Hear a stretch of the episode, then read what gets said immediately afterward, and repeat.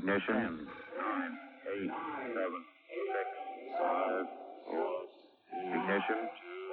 One. Ignition. Bienvenidos a De la ciencia de ficción.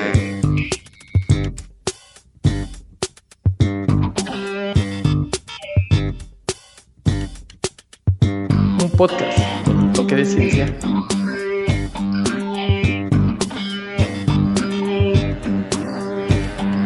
Y mucho de ficción.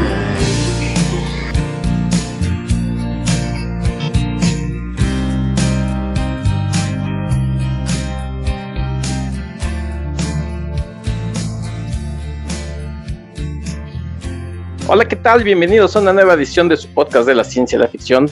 Yo soy Héctor McCoy y los saludo como siempre, esperando que se encuentren muy bien. Tres meses después de que hiciéramos aquel programa de Blade Runner, pues hemos decidido volver por nuestros fueros y hacer la continuación Blade Runner 2049.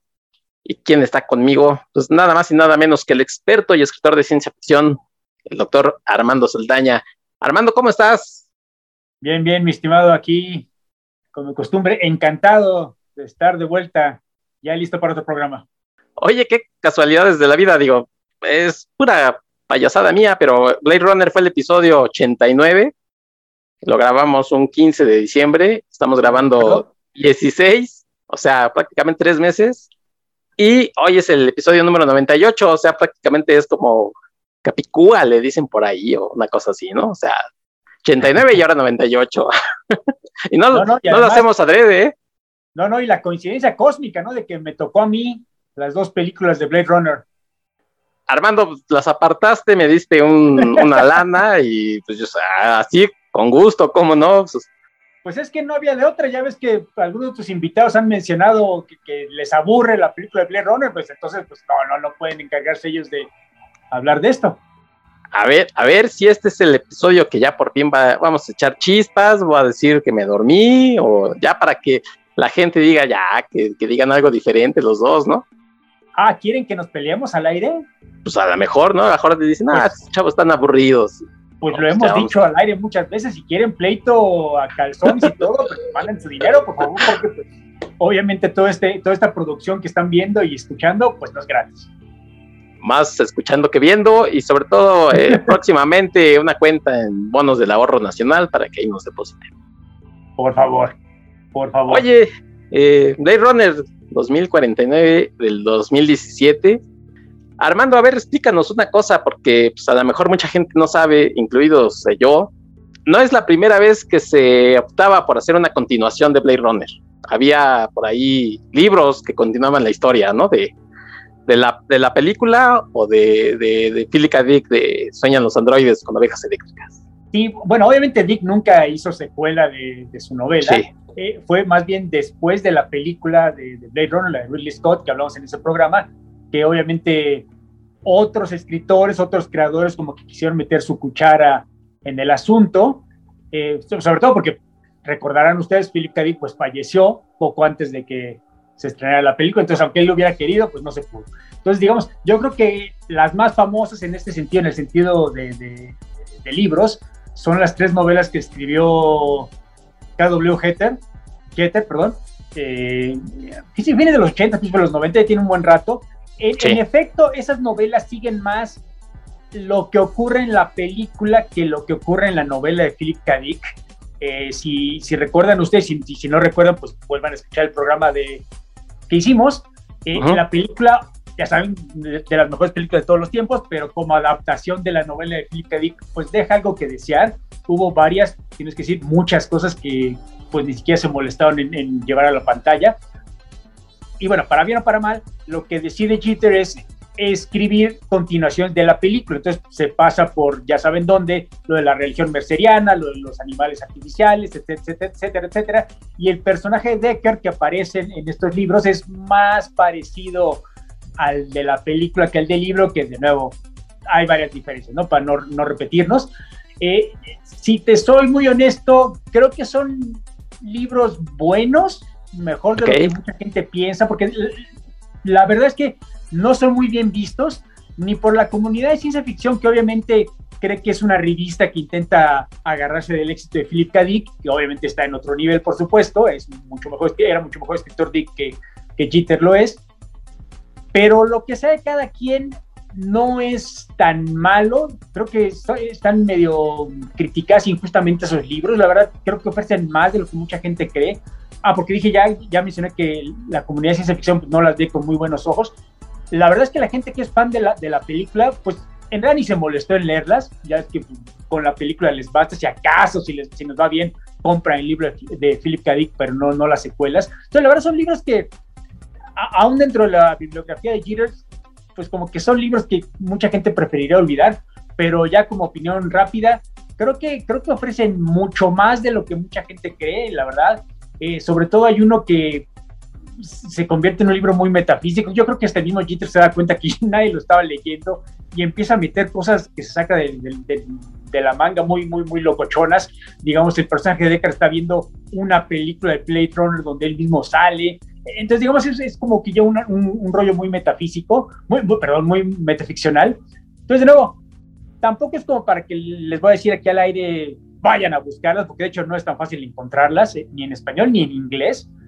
Si acaso se tienen que meter en eBay o en, sitios de, de, libros usados y luego, por ser objetos de coleccionista ya medio, medio antiguos, te quieren subir un poco el precio. Entonces, la, la verdad es, es complicado conseguirles un buen precio pero honestamente si los encuentran, sobre todo en, digital, que puede ser una opción más viable, okay. creo que la verdad se pueden llevar una agradable sorpresa. Obviamente, de nuevo, no están al nivel de Philip K. Dick, ni pretenden serlo, no pretende ser una novela filosófica que te ponga a pensar cerca, cuestionar la, la realidad a tu alrededor, no, no, pretende ser más simplemente una historia una historia entretenida con toques locochones, pero no, no es necesariamente ese el énfasis de los libros. Entonces, de nuevo, si los pueden encontrar, son tres, pues búsquenlos.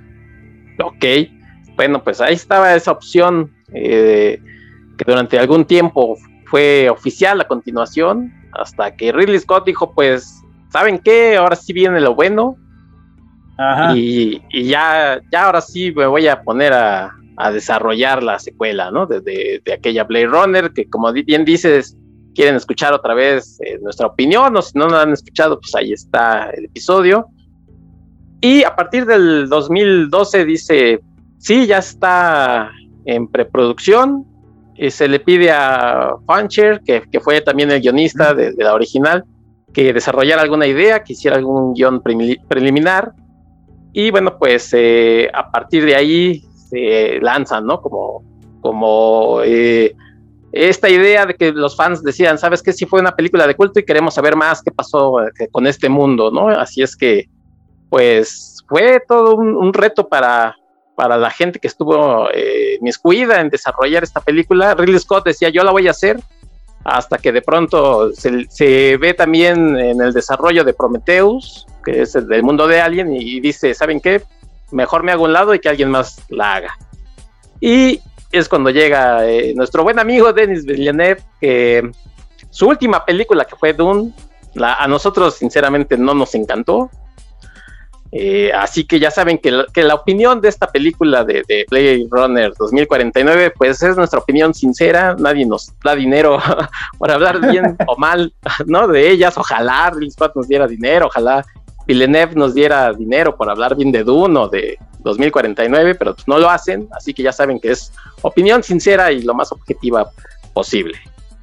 Sí, no, la verdad la, la, posibilidad de una secuela en el cine de Blade Runner como que se había estado barajeando desde hace mucho tiempo. El mismo Ridley Scott andaba como que amenazándonos que eh, desde los 90 él quería como que tengo más cosas por contar de este mundo, hay unas cosas que no me dio oportunidad de, de, contar la película original, etcétera, etcétera. Por eso mismo yo creo que hacía tantos cortes de la misma película, como ya mencionamos en ese episodio, porque como que él tenía ganas de decir más, tenía ganas de regresar más a ese universo, y lo que sea hay quien, no necesariamente por dinero, no necesariamente por razones económicas, como que sí se nota que él tenía más que contar, pero siempre como que nadie se lo tomaba muy en serio, como que todo el mundo aceptaba que Blade Runner es una película que no necesita secuela, y diga lo que diga Ridley Scott, no va a haber secuela nunca. Y además había muchos problemas de derechos, de quién tenía los derechos de, de Blade Runner, inclusive de, de adaptar la novela de Dick al cine.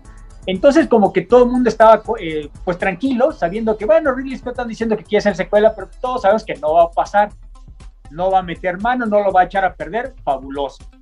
En efecto, como tú, no, no, sí, es que como tú mencionas, eventualmente hace como 10 años, finalmente como que se, se, se alinearon las estrellas, como que los derechos legales finalmente fueron arreglados, y sí, en efecto sale Ridley Scott a decir, ¿saben qué? Ahora sí, va a haber secuela de Blade Runner y yo lo voy a hacer. Y yo no sé tú, pero yo empecé a mentar madres, empecé a gritar en mi casa, porque no, no, no, no, no, no, no había manera que, ¿cómo se te ocurre hacer una secuela de Blade Runner? O sea, no es necesario, nada más le vas a dar en la torre, en buena onda. Aquí hay que mencionar que nuestro amigo Ridley Scott, que no nos da dinero porque yo la verdad hablo muy mal de él en este programa, porque es la verdad, en los ochentas bueno, y fines de los 70 hizo grandes películas, por supuesto, pero siendo muy honesto, las películas que ha hecho en los últimos 20, 25 años, ay, no sé, ¿no? Es como que ahora sí ya no sabes si va a ser algo bueno o algo malo. Y siendo muy honestos, las más veces es algo no muy bueno. Mencionas el Prometeo, caramba. No, no, sé, ¿no? Pero yo creo que la, si algo está, en algo estamos de acuerdo, casi todo el mundo, es que si esperábamos una secuela digna de Alien porque además era Ridley Scott que, le hacía, pues como que Prometeo no lo fue. Y, lo peor vino después porque hizo Alien Covenant, que hace ver a Prometeo como Citizen Kane, ¿no? La verdad es, espantosa, espantosamente mala. La verdad, todo lo que ha hecho Ridley Scott, bueno, no, no todo. Podríamos discutir que hay algunas cosas en los últimos 10 años que no son malas, pero siendo honestos, yo cuando escuché secuela de Blade Runner y la va a dirigir Ridley Scott, te soy muy honesto, lo, admito aquí al aire, esperé lo peor. O sea, yo dije, bueno, no puedo hacer nada para evitarlo, pero no manchen. Y no usé esa palabra, ¿no? O sea, en serio yo estaba muy, muy frustrado, muy molesto. Y, y, si acaso vislumbré un poco de esperanza cuando anunciaron, no, no, ¿qué creen? Ridley Scott sigue involucrado, pero no va a dirigir, no va ni a escribir ni a dirigir. Ah, bueno, pues entonces sigo, sigo en contra de esta idea, pero bueno, a ver qué pasa, ¿no? Y luego me entero que es nuestro viejo amigo Denis Villeneuve, que sí, a pesar de lo mal que hablé de él en el programa de Dune, yo soy muy, muy fan de todas sus películas, excepto Dune. Pero bueno, en ese momento había hecho Prisioneros, Enemy, Arrival, sobre todo, eh, Sicario, inclusive, que no es de ciencia ficción. Digamos, todas las películas que yo le había visto, hasta las francesas que hizo en Canadá, me habían gustado y me habían gustado muchísimo. Y, y cuando vi Arrival, que es de ciencia ficción específicamente, que, obviamente fue el año anterior a, a, Blade Runner 2049, y ah, pues de nuevo, como buen viejito terco, sigo en contra de la idea de que haga una secuela de Blade Runner, pero bueno, si es Denis Villeneuve, pues sí, ya, pues tengo una, algo de ilusión, ¿no? De irla a ver, y en efecto, ahorita no me metemos en más detalle, ¿no? Pero cuando la fui a ver al cine, de nuevo, aún con todo lo que me encantó Arrival y las películas de Villeneuve, y ya tenía cierta esperanza, les soy muy honesto al auditorio, yo fui esperando lo peor. En serio, yo pensé, ay, o sea, aún si es una buena película, yo razoné, si es una película típica de Villeneuve, no me va a acabar convenciendo porque la voy a acabar eh, comparando con lo original. O sea, no, no, no, había manera que pudiera ganar, honestamente. O sea, ya, son, cuestiones personales, por supuesto, ¿no? En gustos personales. Yo sí, pues, aunque, aunque sea lo imposible y sea una buena película, pues no va a ser tan buena.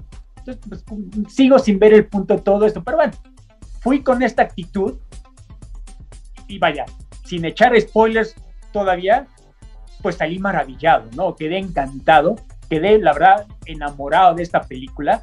No, no voy a cometer la herejía de decir en público que es tan buena o inclusive mejor que la original, pero yo creo que sí un, un muy buen argumento se podría hacer para los dos casos, ¿no? Es tan buena o inclusive se puede decir que es hasta mejor que la original. Obviamente no en el, en el plano histórico, ¿no? Porque Blade Runner, la original, fue muy influyente para, para el cine de ciencia ficción y para directores eh, posteriores, ¿no? Que si, si, alguien ve hoy en día Blade Runner, a lo mejor les va a parecer muy, muy sin chiste, y eso es porque han visto tantísimas películas desde todos los últimos 40 años que intentan de alguna manera reproducir lo que ven en Blade Runner. Entonces, no, no, es que sea mala Blade Runner, es que simplemente es tan buena que tanta gente la ha estado copiando intencional o, no intencionalmente, pero, pero, que de ahí viene todo, ¿no? Entonces, digamos, obviamente esta no creo que en 40 años la estemos discutiendo de la misma manera que ahorita estamos discutiendo la de Ridley Scott de Blade Runner, pero la verdad, eh, yo creo que es más que una buena película, yo creo que es una grandiosa película. Yo, yo sí la puse como mi película favorita, mi top 10 de, del 2017, no de ciencia ficción o fantasía, punto de películas. Fue, fue, fue mi favorita por mucho. Y, y, te soy honesto, yo creo que también ayudó quizá en mi caso el hecho de que fui esperando lo peor. Me ha funcionado un par de veces. Me pasó, por ejemplo, eh, el año anterior, cuando se lo la secuela de Mad Max, que me pasó lo mismo. Yo también dije, o sea, ¿para qué carajo me hacer una secuela de Mad Max? No me ven con pendejadas, o perdón, no me ven con tonterías. Aunque sea el mismo director, o sea, para empezar, ya tiene 70 años, o sea, ¿cómo va a ser una película de Mad Max? Y por supuesto, fui al cine esperando una mierda y, y me pasó lo mismo, salí, ay, cabrón, esta es una obra maestra. Entonces, de nuevo, me pasó algo similar. Ciertamente, cada vez que he ido al cine esperando lo peor, he salido, creo que con agradable sorpresa, casi siempre, pero por lo menos en estos dos casos y en el caso de esta noche me funcionó muy bien. No, no sé qué, cuál fue tu experiencia. Sí, y es que, es que tienes razón en esto del handicap que tenía en contra, ¿no? De, de la comparación, porque además si lo, dejamos creo que muy claro en, aquel episodio, Blade pues, es una de las grandes películas de ciencia ficción y hacerle una continuación, a pesar del beneficio de la duda de, de Villeneuve, eh, pues era complicado, ¿no? Y yo creo que, me acuerdo, el primer tráiler fue así como que, ah, o sea, se ve bien, se ve, eh, estamos regresando como al mismo mundo y promete, ¿no? Y sí, mi experiencia también fue así como, mm, oye, no estuvo tan mal. Yo, eh, sin ser el gran fan como tú lo eres, Armando, hay una o dos cositas que ya, ya comentaremos que creo que sí es injusta la comparación y entonces cuando sí. dices es que aquella tenía esto y esta tiene otras cosas, pues a lo mejor no quiero decir que salga perdiendo porque si la si la calificamos como una película es, eh, aparte, o sea, como una sola cosa, como un todo solo, creo que está muy bien la película, es muy buena pero ya en el mundo, ya comparándola, creo que sí tiene un par de cositas que, que, sí, claro, claro. ¿no? que, que en la que tropieza. Pero sí, ahora que la volví a ver, este, me gustó mucho. Eh, sí adelanto que, por ejemplo, creo que, que esas dos horas cuarenta y tantos minutos, creo sí. que por momentos sí se siente así como que dices, hoy, eh, nuevamente como cuando hablábamos eh, de estas cuestiones del estudio, se ve que, que, hay un par de escenas en las que sí le dicen, oye, métele algo de, de acción o, o, algo, ¿no? Sí. Que, que, que, el público diga, ay, mira, se están peleando. Pero bueno, pues eso, eso pasa en todas las películas, ¿no? Entonces, eh, en general, yo creo que sí, a mí también me gusta mucho Blade Runner 2049, pero sí le, sí, en, esa, en ese aspecto de, de comparación, creo que sí hay por lo menos dos cosas que, que, no me encantan, este, así es que ahorita los vamos a comentar. Y bueno, pues eh, seguimos con esto de, de, la historia, Armando. Curiosamente hablábamos de que Harrison Ford no se había llevado bien con Ridley Scott. Y resulta que es de, lo primero que sale a decir, este, pues ya me hablaron y sí, sí, si hay lana, digo, no, si, si necesitan de mí, yo le entro, ¿no? no, no, bueno, bueno, hay que entenderlo, ¿no? O sea, tampoco vamos a criticar, nos vamos a poner de snobs y criticar el comercialismo. Vaya, Harrison Ford se ha cansado de decir que a él no le gusta hacer secuelas, pero vaya que aparecen un montón de secuelas, con el debido respeto, ¿verdad? Entonces, sí. yo lo entiendo, hay que pagar la renta y no de un departamento como el mío, sino hay que pagar un rancho. Entonces, bueno, sí. Harrison Ford tiene que cambiar, yo lo entiendo. Mantenimiento. Pero habiendo dicho eso, yo creo que también ayudó mucho. Bueno, también ya lo comentaste en el programa anterior, Harrison Ford y Ridley Scott ya como que se habían no hecho amigos, pero digamos contentado en, en este estilo. Lim, limado asperezas, dicen por ahí. Exactamente, creo que esa es la expresión correcta. Pero siendo muy honesto, yo creo que ayudó cuando se enteró que era más bien Villeneuve el que iba a, a ser el director, porque Villeneuve además tiene fama de que sus, sus, sus, sus filmaciones son como que un poco más relajadas de alguna manera que las de Ridley Scott, que además va como que si tuviera prisa a, a, recuerdo que la filmación, lo comentamos, la filmación de Blade Runner sí tuvo varios problemas de tiempo y de, de, de, personalidades, que en esta no pasó tanto, claro, también hay que aclararlo, ahorita lo, platicamos con más detalle. Harrison Ford no, sale tanto en esta película, es como en Blade Runner que literalmente él salía casi, yo creo que en el 90% de las escenas, o sea, sí, no solo es el protagonista, sino que él, pues sí le tocaba que cargar el peso dramático de toda la película. Ahorita lo explicaremos, pero Harrison Ford aparece muy poco en esta película, que yo creo que fue un beneficio. Creo que hasta eso en cierta forma lo habrá convencido, porque eh, eh, eh, cuando regresa a Star Wars, pues sí, tampoco es que salga en toda la película, pero sale más que en esta, ¿estás de acuerdo? Sí es un papel más importante. Aquí, si te pones a verlo, sale hasta la hora 45, o sea, gran parte de la película es sin él, y yo creo que, no por ser mala leche, pero yo creo que funciona mejor la película sin él. Creo que las escenas sin él previas son mucho mejores. Ok, ocurre en el mismo universo que te lo explicaremos, pero no necesariamente tiene que ver con él, ¿me entiendes? Entonces, como que de alguna manera cuando él aparece, ah, qué bueno, ¿no? Digo, venimos a ver la secuela de Blade Runner, pues no está de mal ver a, a Deckard 35 años después, pero no sé si estarás tú de acuerdo, creo que no era necesario, yo creo que inclusive se lo pudieron haber saltado, pudieron haber dicho que se murió él, igual que Rachel, obviamente yo tendría que haberlo cambiado un par de detallitos, pero no habría pasado gran cosa. De nuevo, no me arrepiento que él salga, me gusta su aparición, pero es una aparición muy breve, entonces yo creo que por eso también, yo creo que Harrison Ford estuvo tan contento como él mencionó de regresar, ¿no? Porque sí, obviamente sí le dieron bastante billete, como si le hubiera estado toda la película, pero la verdad, por muy poca chamba, ¿no? Entonces, pues era como que una win-win situation para él, entonces, pues, bueno, no se lo critico. Oye, y una de las cosas que, que mucha gente pues, temía es que fuera a ser un, para empezar un remake, porque en el 2015 había salido Star Wars y si, si, bien es cierto que era otra historia, había muchos paralelos con, con el episodio 4, ¿no? Y mucha gente decía, oye, es la misma historia, pero pues con una barnizada, con los personajes, pero básicamente es lo mismo. Entonces mucha gente decía, a lo mejor me van a repetir la misma historia, pero ahora con, con otro actor, ¿no? Que, que bueno, pues después de Harrison Ford se, se unió Ryan Gosling y salieron a decir, no, ¿saben qué? No va a ser este, un remake eh, o una nueva puesta en escena disfrazada y como de remake, no nada, sino va a ser una historia original, eh, tan original como pueda hacerlo este, en este mundo. Y, y, eso creo que también es eh, gana, ¿no? Porque sí, efectivamente vemos una cosa diferente diferente, si bien es cierto que se mantienen ciertos motivos y es obvio, ¿no? Tienen que estar presentes elementos de, la original, pero sí son cosas diferentes, ¿no? De Play Runner al 2049. No, no, yo, yo me atrevo a decir que eso es lo mejor de esta película, ¿no? Que es muy distinta en realidad si nos ponemos a analizar parte por parte que ahorita lo hacemos.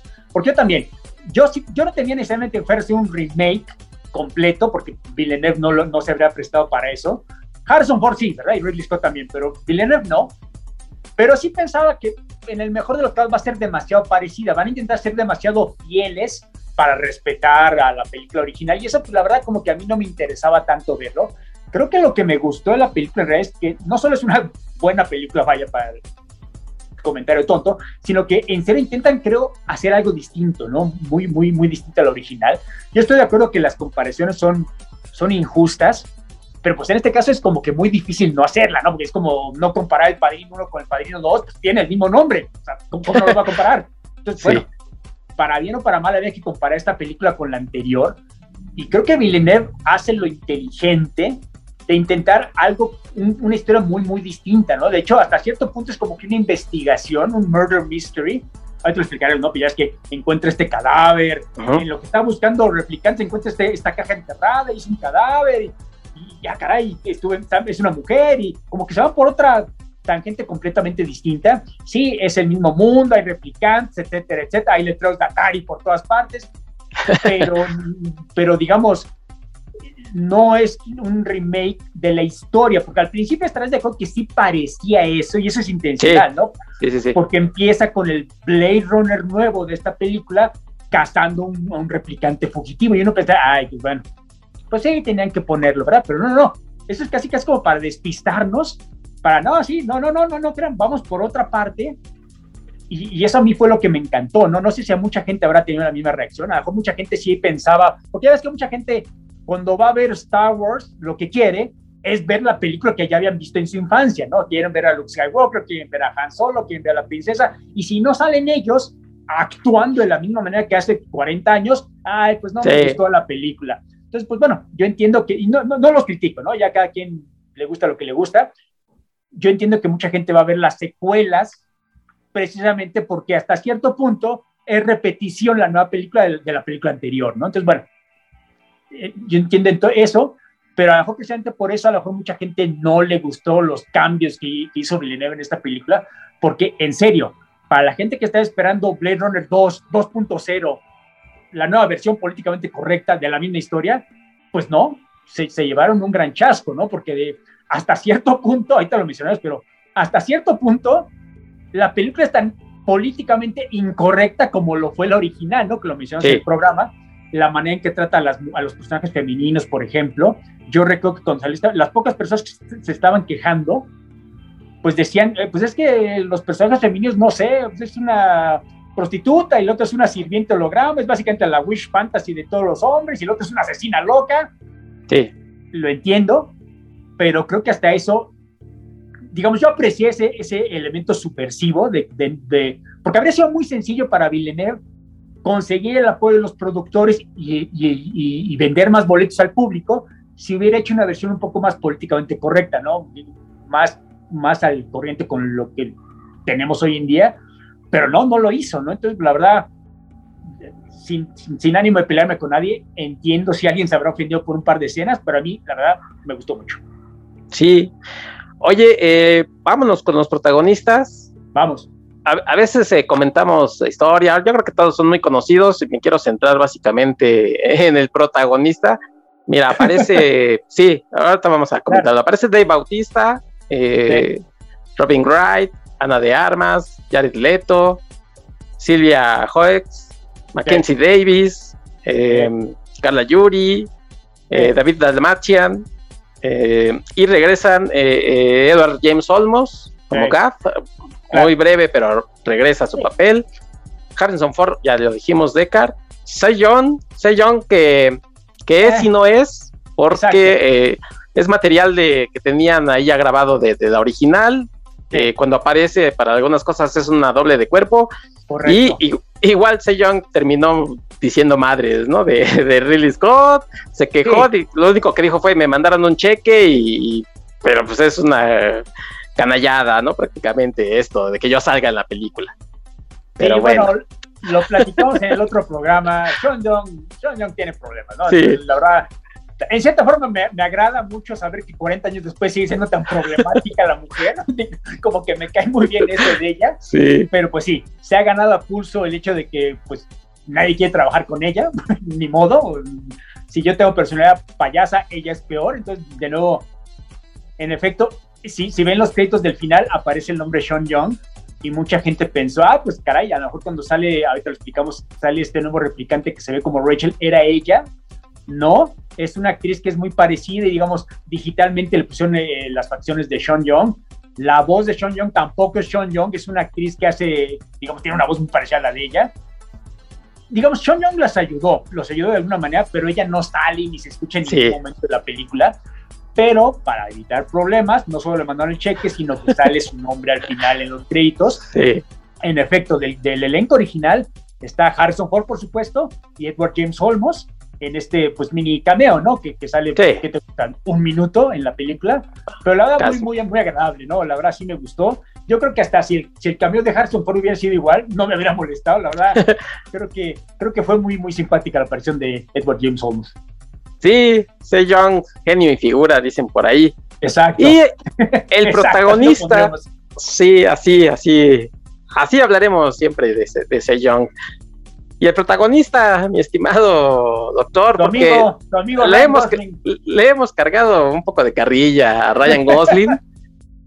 Yo creo que en general está bien Ryan Gosling, eh, por, sí, porque ah, tiene, esa, tiene esa personalidad de, que al final descubrimos que es un replicante. Es perfecto. Pero hay escenitas en las que dices, ay, es Ryan Gosling, ¿no? ¿Como cuál?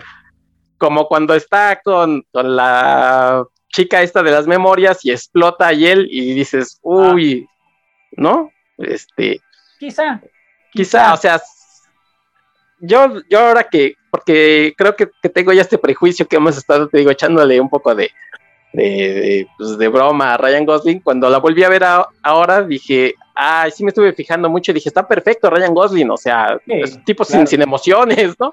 Claro. Y, además está en este personaje que ha estado haciendo, por ejemplo, eh, ¿cómo se llama esta película? Driver, se llama, donde Driver, es sí. Driver o este o el hombre gris, donde, o sea, todas, todas son Ryan Gosling, ¿no? Pero, pero bueno, este, en este yo creo que le queda perfecto, excepción a una o dos eh, escenitas en las que sí dices, híjole, pero bueno, está bien, creo que, creo que está bien Gosling. No, sin duda, me parece que es el mismo caso de, que ya también lo platicamos aquí al aire, de cuando Schwarzenegger escoge hacer el papel de Terminator, pues por arte de Dios, por pura suerte cósmica, encontró el papel perfecto, hacer de una máquina, de un robot que no sabe actuar. Entonces, ese era el papel perfecto para Arnold y de alguna manera el papel de un replicante que, digamos, tiene problemas para transmitir emociones, si no es que sentirlas, pues de alguna manera es perfecto, ¿no? Para el estilo minimalista, digámosle, de alguna manera de actuación que tiene Ryan Gosling. Porque sí, se, se, especializa en papeles de hombres que están tan reprimidos o traumados por algún problema que no pueden, no, transmiten, siempre tiene esta misma expresión en el rostro, ¿no? Entonces, digamos, aquí como que ni siquiera lo tiene que explicar. Es un replicante, porque de hecho no nos enteramos hasta el final, o sea, nos enteramos al principio que es un replicante. Ah, bueno, entonces tiene sentido que sea Ryan Gosling hasta cierto punto, hasta uno piensa que lo contrataron intencionalmente para eso. Así que no, ¿verdad? De hecho, a mí me gusta, me cae bien Ryan Gosling. De hecho, me gustan mucho las películas que él escoge, sobre todo las de Winning Refn. Pero pues sí, no es que le, le, eche carrilla por su estilo de actuación, pero digamos que es un estilo muy particular, ¿no? De alguna manera. Sí, exactamente. Ese es un estilo ya Ryan Gosling, ¿no? Porque hasta hemos, hemos dicho un par de veces que, que Claro, en Adastra lo mencionamos. Sí, que Brad Pitt, estaba ahí. Claro. sí, entonces, eh, eh, incluso, incluso Harrison Ford, que no es un maestro de la actuación, porque también tiene, tiene ese estilo que Harrison Ford es Harrison Ford en todas sus películas. Hasta, hasta a veces junto a Ryan Gosling parece que le está se lo está llevando de calle, ¿no? Le dices, uy, le está dando cátedra. Pero bueno, son estilos similares, pero diferentes a la vez. Entonces, ese era, el, ese era el comentario de Ryan Gosling. Si ustedes dicen, uy, Ryan Gosling, la verdad es que hasta el tipo tiene carisma, cae bien. Oh, claro, claro. Y, yo creo que esa, esa, cuestión de que a veces eh, hace como, como una cara así de no sé dónde estoy, estoy triste, hasta te hace que te sientas como, ay, mi cuate, ¿no? Pobrecito. sí, sí, sí, te causa un poco de, lástima. para alguien que no muestra ninguna emoción, sí, de alguna manera creo que tiene suficiente carisma de alguna manera, aunque sea no contradictorio, que sí te cae bien, digamos, sí sientes por él cuando está en problemas el personaje, invariablemente siempre está en problemas el personaje de, de Ryan Gosling. Pero vaya, en general yo creo que el elenco creo que se desempeña muy bien, ¿no? Como tú bien mencionas, no hay tantas estrellas, no hay tantos conocidos, en realidad la mayoría son como que intencionalmente intentaron, excepto obviamente los originales, intentaron agarrar un elenco muy joven. Es más, creo que Ana de Armas debe ser su primer, bueno, no el primero, pero el papel, primer papel en inglés importante. Creo que había hecho una película anterior, pero no sé tú, pero yo, yo por lo menos me fijé en ella por primera vez en esta película. Sí, claro, sí. Ya, ya luego, por supuesto, haría la de Knives Out con, con, Daniel Craig y por supuesto la de Blonde más recientemente, bueno, la cosa es esa que hizo con nuestro amigo Ben Affleck, pero la verdad ha demostrado ser una muy buena actriz y creo que en esta película lo empieza a demostrar, ¿no? Creo que la gente que piensa que ella es nada más un wish fulfillment fantasy masculina, creo que están perdiendo ciertas sutilezas del personaje. La verdad, creo que hace muy buen papel para lo que tiene que hacer. Entonces, la verdad, fue, fue un gran hallazgo esta película, ¿no? La misma Mackenzie Davis, la que hace de la prostituta replicante, pues bueno, ya había salido en, The Martian, también de nuestro amigo Ridley Scott, un papel muy menor, sale en la, la, de Terminator, la de Dark Fate, Terminator sí, más para pero ella más que nada creo que ha hecho muy buen papel en televisión. No sé si tú llegaste a ver una serie que se llamaba Halt and Catch, Catch Fire, que era de los años 80 cuando empiezan a aparecer las computadoras de Apple y de Windows y la guerra entre Jobs y, y, vaya, es una serie que hizo por los 80 lo que Mad Men está haciendo por los 60 Por desgracia no fue tan popular como Mad Men y me la cancelaron a las, como creo que duró tres o cuatro temporadas, pero la verdad era muy buena ahí. Sale, por supuesto, en San pero que, bueno, para bien o para mal, yo creo que es el episodio más famoso de Black Mirror. Y sale, el año pasado apenas salió en una serie que a lo mejor el público que nos escucha la conoció, que es de Station Eleven. Ajá. Es una serie que está basada en una novela de John Mandel, también de ciencia ficción, muy buena. De hecho, ella es la protagonista. Entonces, creo que es una actriz también que, más en televisión que en cine, pero creo que ha hecho muy buen trabajo.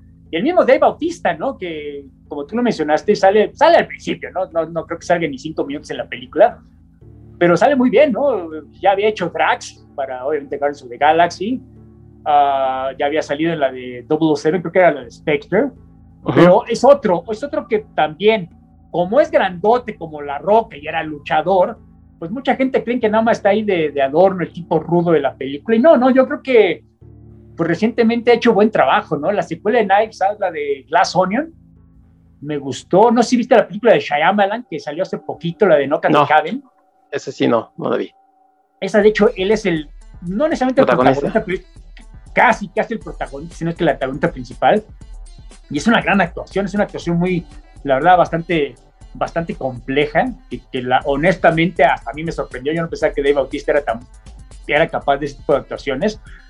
Pero de nuevo, yo creo que esta película tiene un elenco mejor de lo que mucha gente pensaría, ¿no? Hasta, hasta nuestro amigo Jared Leto, que yo sé que todo mundo pues tiene algún problema con Jared Leto, ¿verdad? Porque es, es mi especial, es mi particular. También, pero, sí.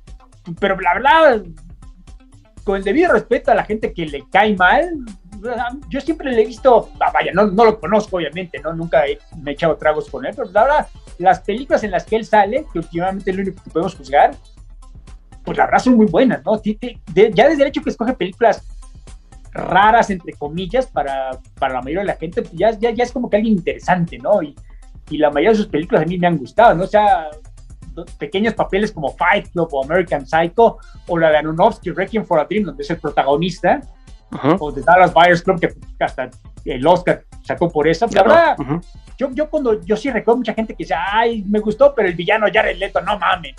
Bueno, o sea, primero, no hace tan mal papel aquí, aunque sí estoy dispuesto a aceptar algunos comentarios de que quizá sobreactó un par de escenas, pero la verdad creo que hace lo que el papel le exige.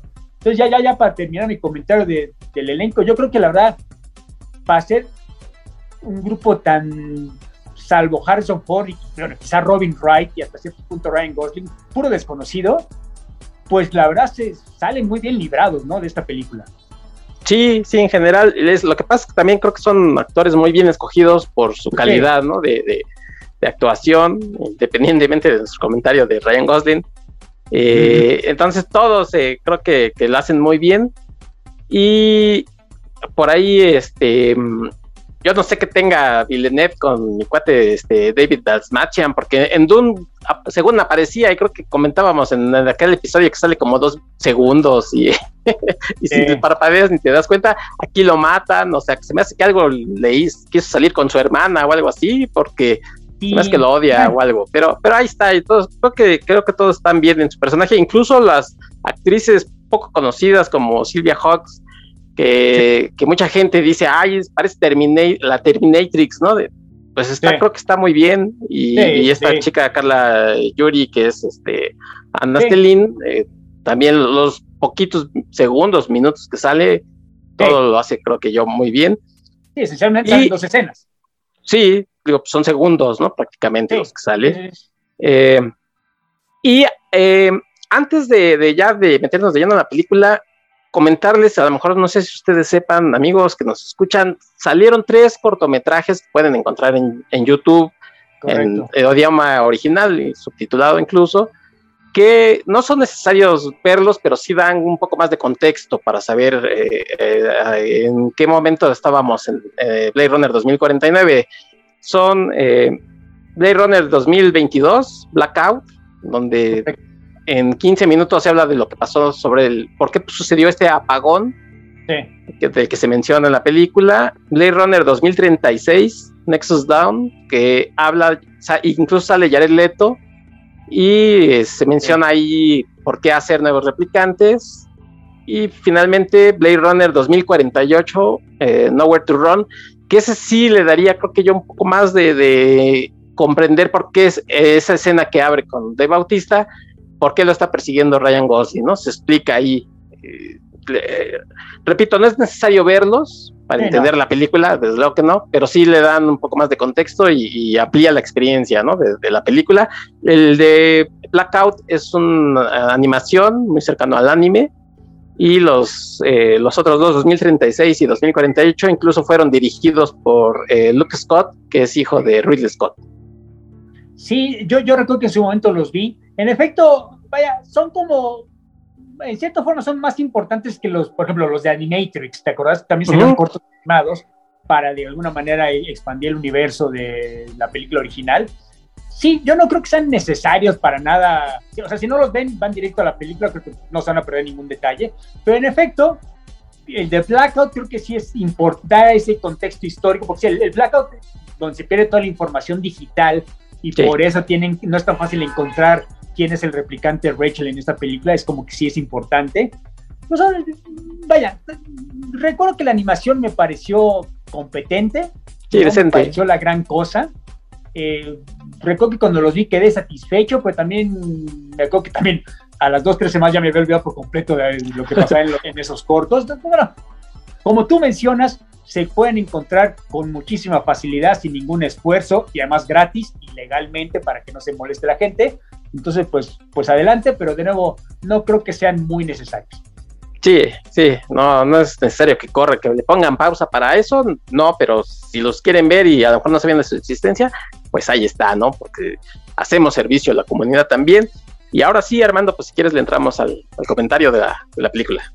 Sí, bueno, hay que, hay que la verdad ser muy claro, ¿no? Hampton Fancher, que es el, el coescritor de la original con David Peoples, aquí se junta con Michael Green.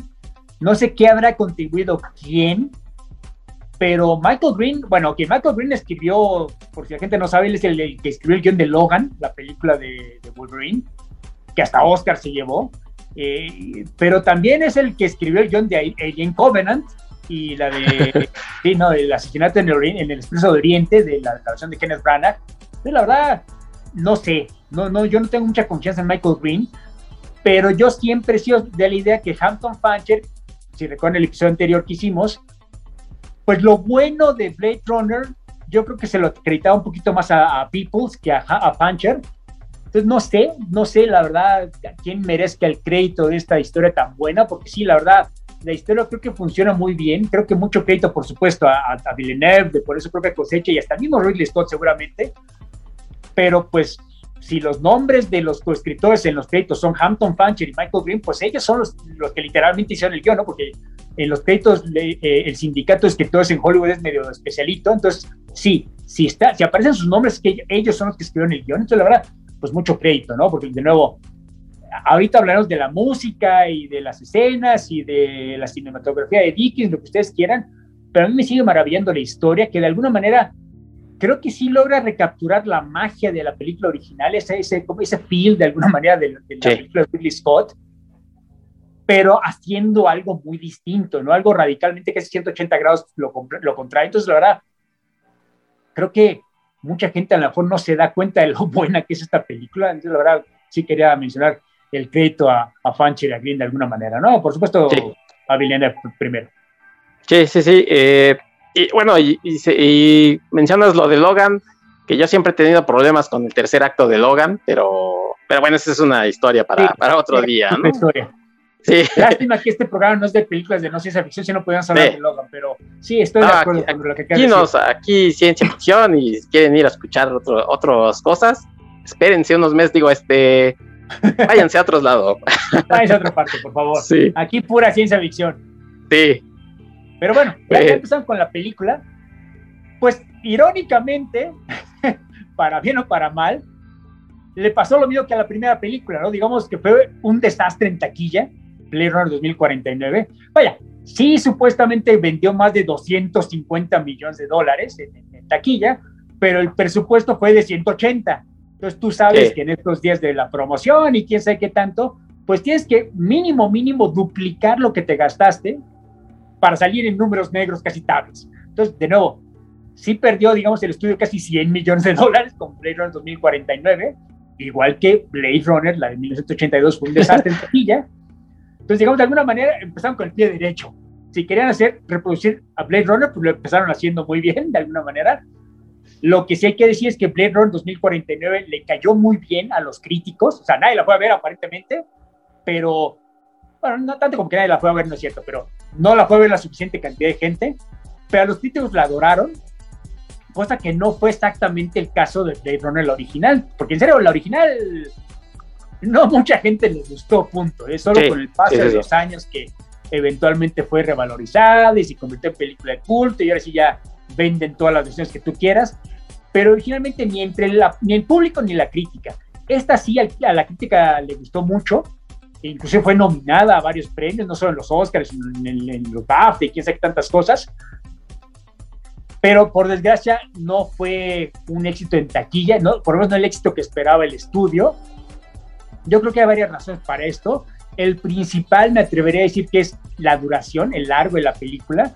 La, la, original, la versión que ustedes quieren de las siete que les platicamos en ese episodio, la más larga, o sea, en dos horas te la chutas completa y te da tiempo de ver, ver los créditos.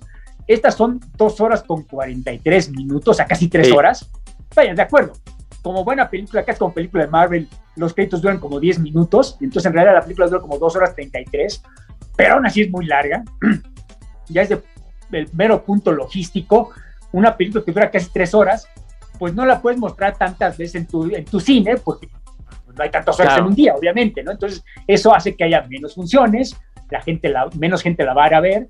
El mismo Ridley Scott, quizá no en el movimiento más hábil o más buena leche del mundo, salió a decir, ay, es que está un poco larga y es un poco lenta y yo quizá le habría quitado media hora. O sea, gracias Ridley, síguenos haciendo favores como este. Qué bueno que es el productor ejecutivo.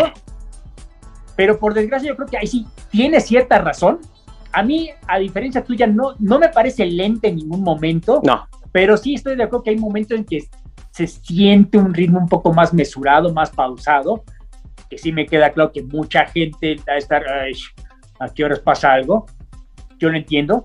Porque además, también hay que explicarlo, ¿no? Denis Villeneuve no es un director de acción. O sea, es capaz de hacer escenas de acción como vimos en Sicario, por ejemplo, pero como no es lo, no es lo suyo, para hacerla rápido, ¿no? Mientras que Ridley Scott sí era más, más, de, más de ese estilo, digamos. Entonces, es un estilo muy distinto el de, el de Villeneuve que el de Ridley Scott. Es un estilo casi hasta minimalista, aquí sí, sí es aplicable la palabra y no, no, no, no de carrilla que hasta el punto que eso es el contraste con Ridley Scott, que se acordarán del original, que hay como que hasta overload visual, cada escena tiene, cada milímetro de la pantalla hay algo ocurriendo, y Villeneuve no hace esto y se nota en la arquitectura de, de esta película. Pero bueno, creo que dentro de lo que pasa, dentro de lo que podría ser, la verdad, ok, sí entiendo que mucha gente la considera película de, de arte, y, con todas las malas connotaciones que eso puede tener para mucha gente. Hay varias escenas que quizá podrían tener un poquito más de acción, lo entiendo, pero de nuevo, hacer una película de tres horas, así un ejemplo muy rápido, cuando llega acá, bueno, el personaje Ryan Gosling a Las Vegas, te acordarás que hay momentos que no hay nada de sonido en la, en la película, ni siquiera música, no, no, hay nada de ruido, es completamente muda. Y yo me acuerdo que en el cine en el que yo estaba, en las tres veces que la fui a ver al cine, no escuchabas nada. No escuchabas a nadie comiendo palomitas o nachos o, o algún comentario tosiendo, lo, como lo que pasa siempre en el cine, ¿no? Hoy en día, digamos. Había un silencio absoluto. Entonces yo estaba maravillado porque entendía perfectamente por qué la gente estaba callada, ¿no? Porque estaba muy tensa la situación, queríamos ver qué pasaba a continuación.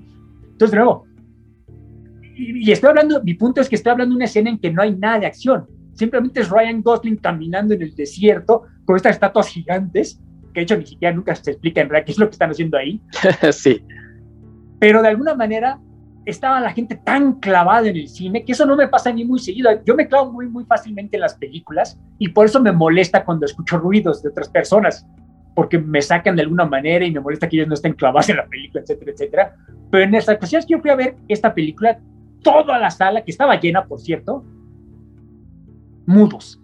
Entonces, de nuevo, ok, entiendo que son escenas que mucha gente considera no solo lentas, sino que hasta aburridas, pero yo diría todo lo contrario, ¿no? Yo, ok, no está pasando nada, pero hay tensión, hay tensión dramática, me refiero. Entonces, de alguna manera, el espectador está conectado, ¿no? Con lo que está pasando. Entonces, por lo menos en mi caso, sí, entiendo, son casi tres horas, pero yo en ningún momento volteé a ver mi reloj, ¿me entiendes? Entonces, incluso ahora que lo volví a ver por enésima ocasión, pues me la chuté de un centón y jamás volteé a verla y jamás dije tengo hambre o voy al baño, o sea, no, no, no, entonces de nuevo, creo que son tres horas muy bien manejadas, a diferencia, de nuevo, por supuesto que es el comentario de Dune, que también dura un chingo y con el debido respeto yo sí estaba viendo el reloj cada cinco minutos, así creo que ahí sí se nota el oficio de, de, de Villeneuve en una y en la otra no, por razones que ya explicamos en cada uno de sus respectivos programas, ¿no? Pero aquí sí me parece que estas son tres horas que de alguna manera se sienten como menos.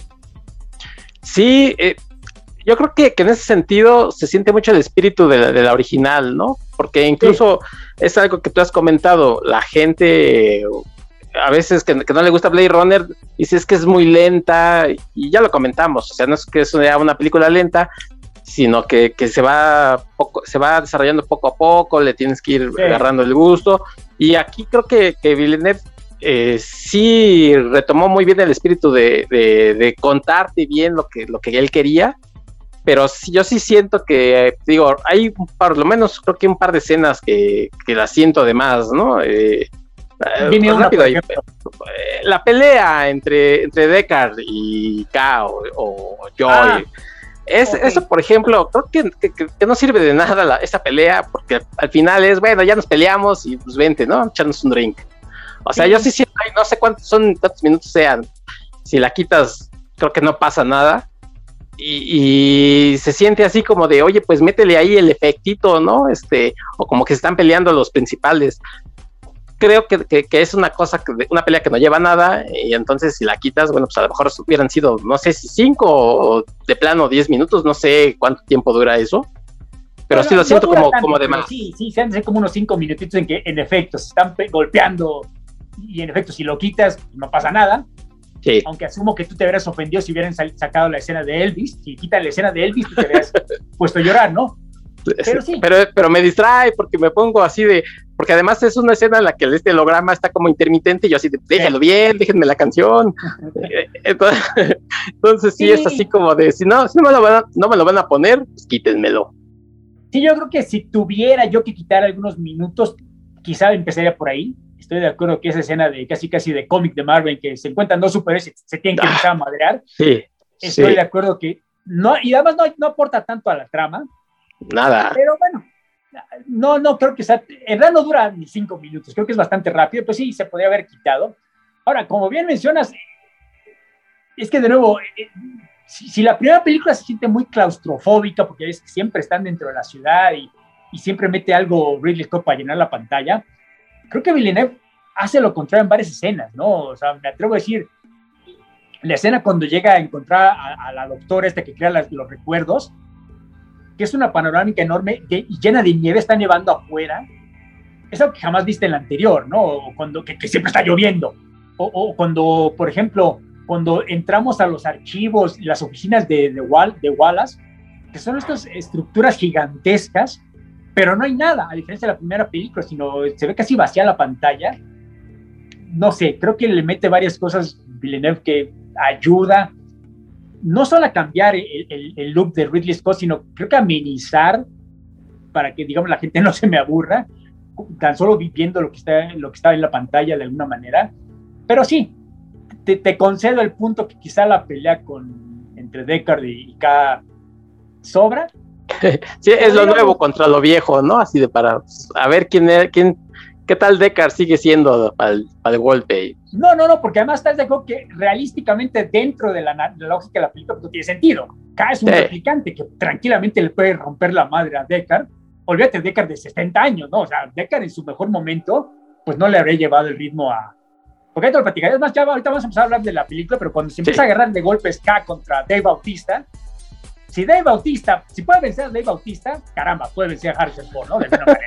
Yo creo que sin, sin mucho.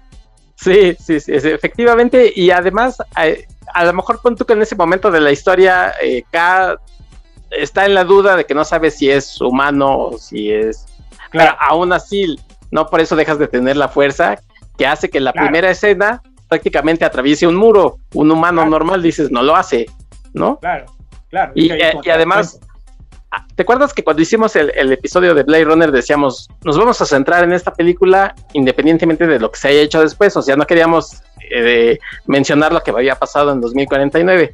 Bueno, si, si Deckard con, con este Roy Betty sufrió, ¿no? Como se lo traqueteó, o sea, se lo arrastró.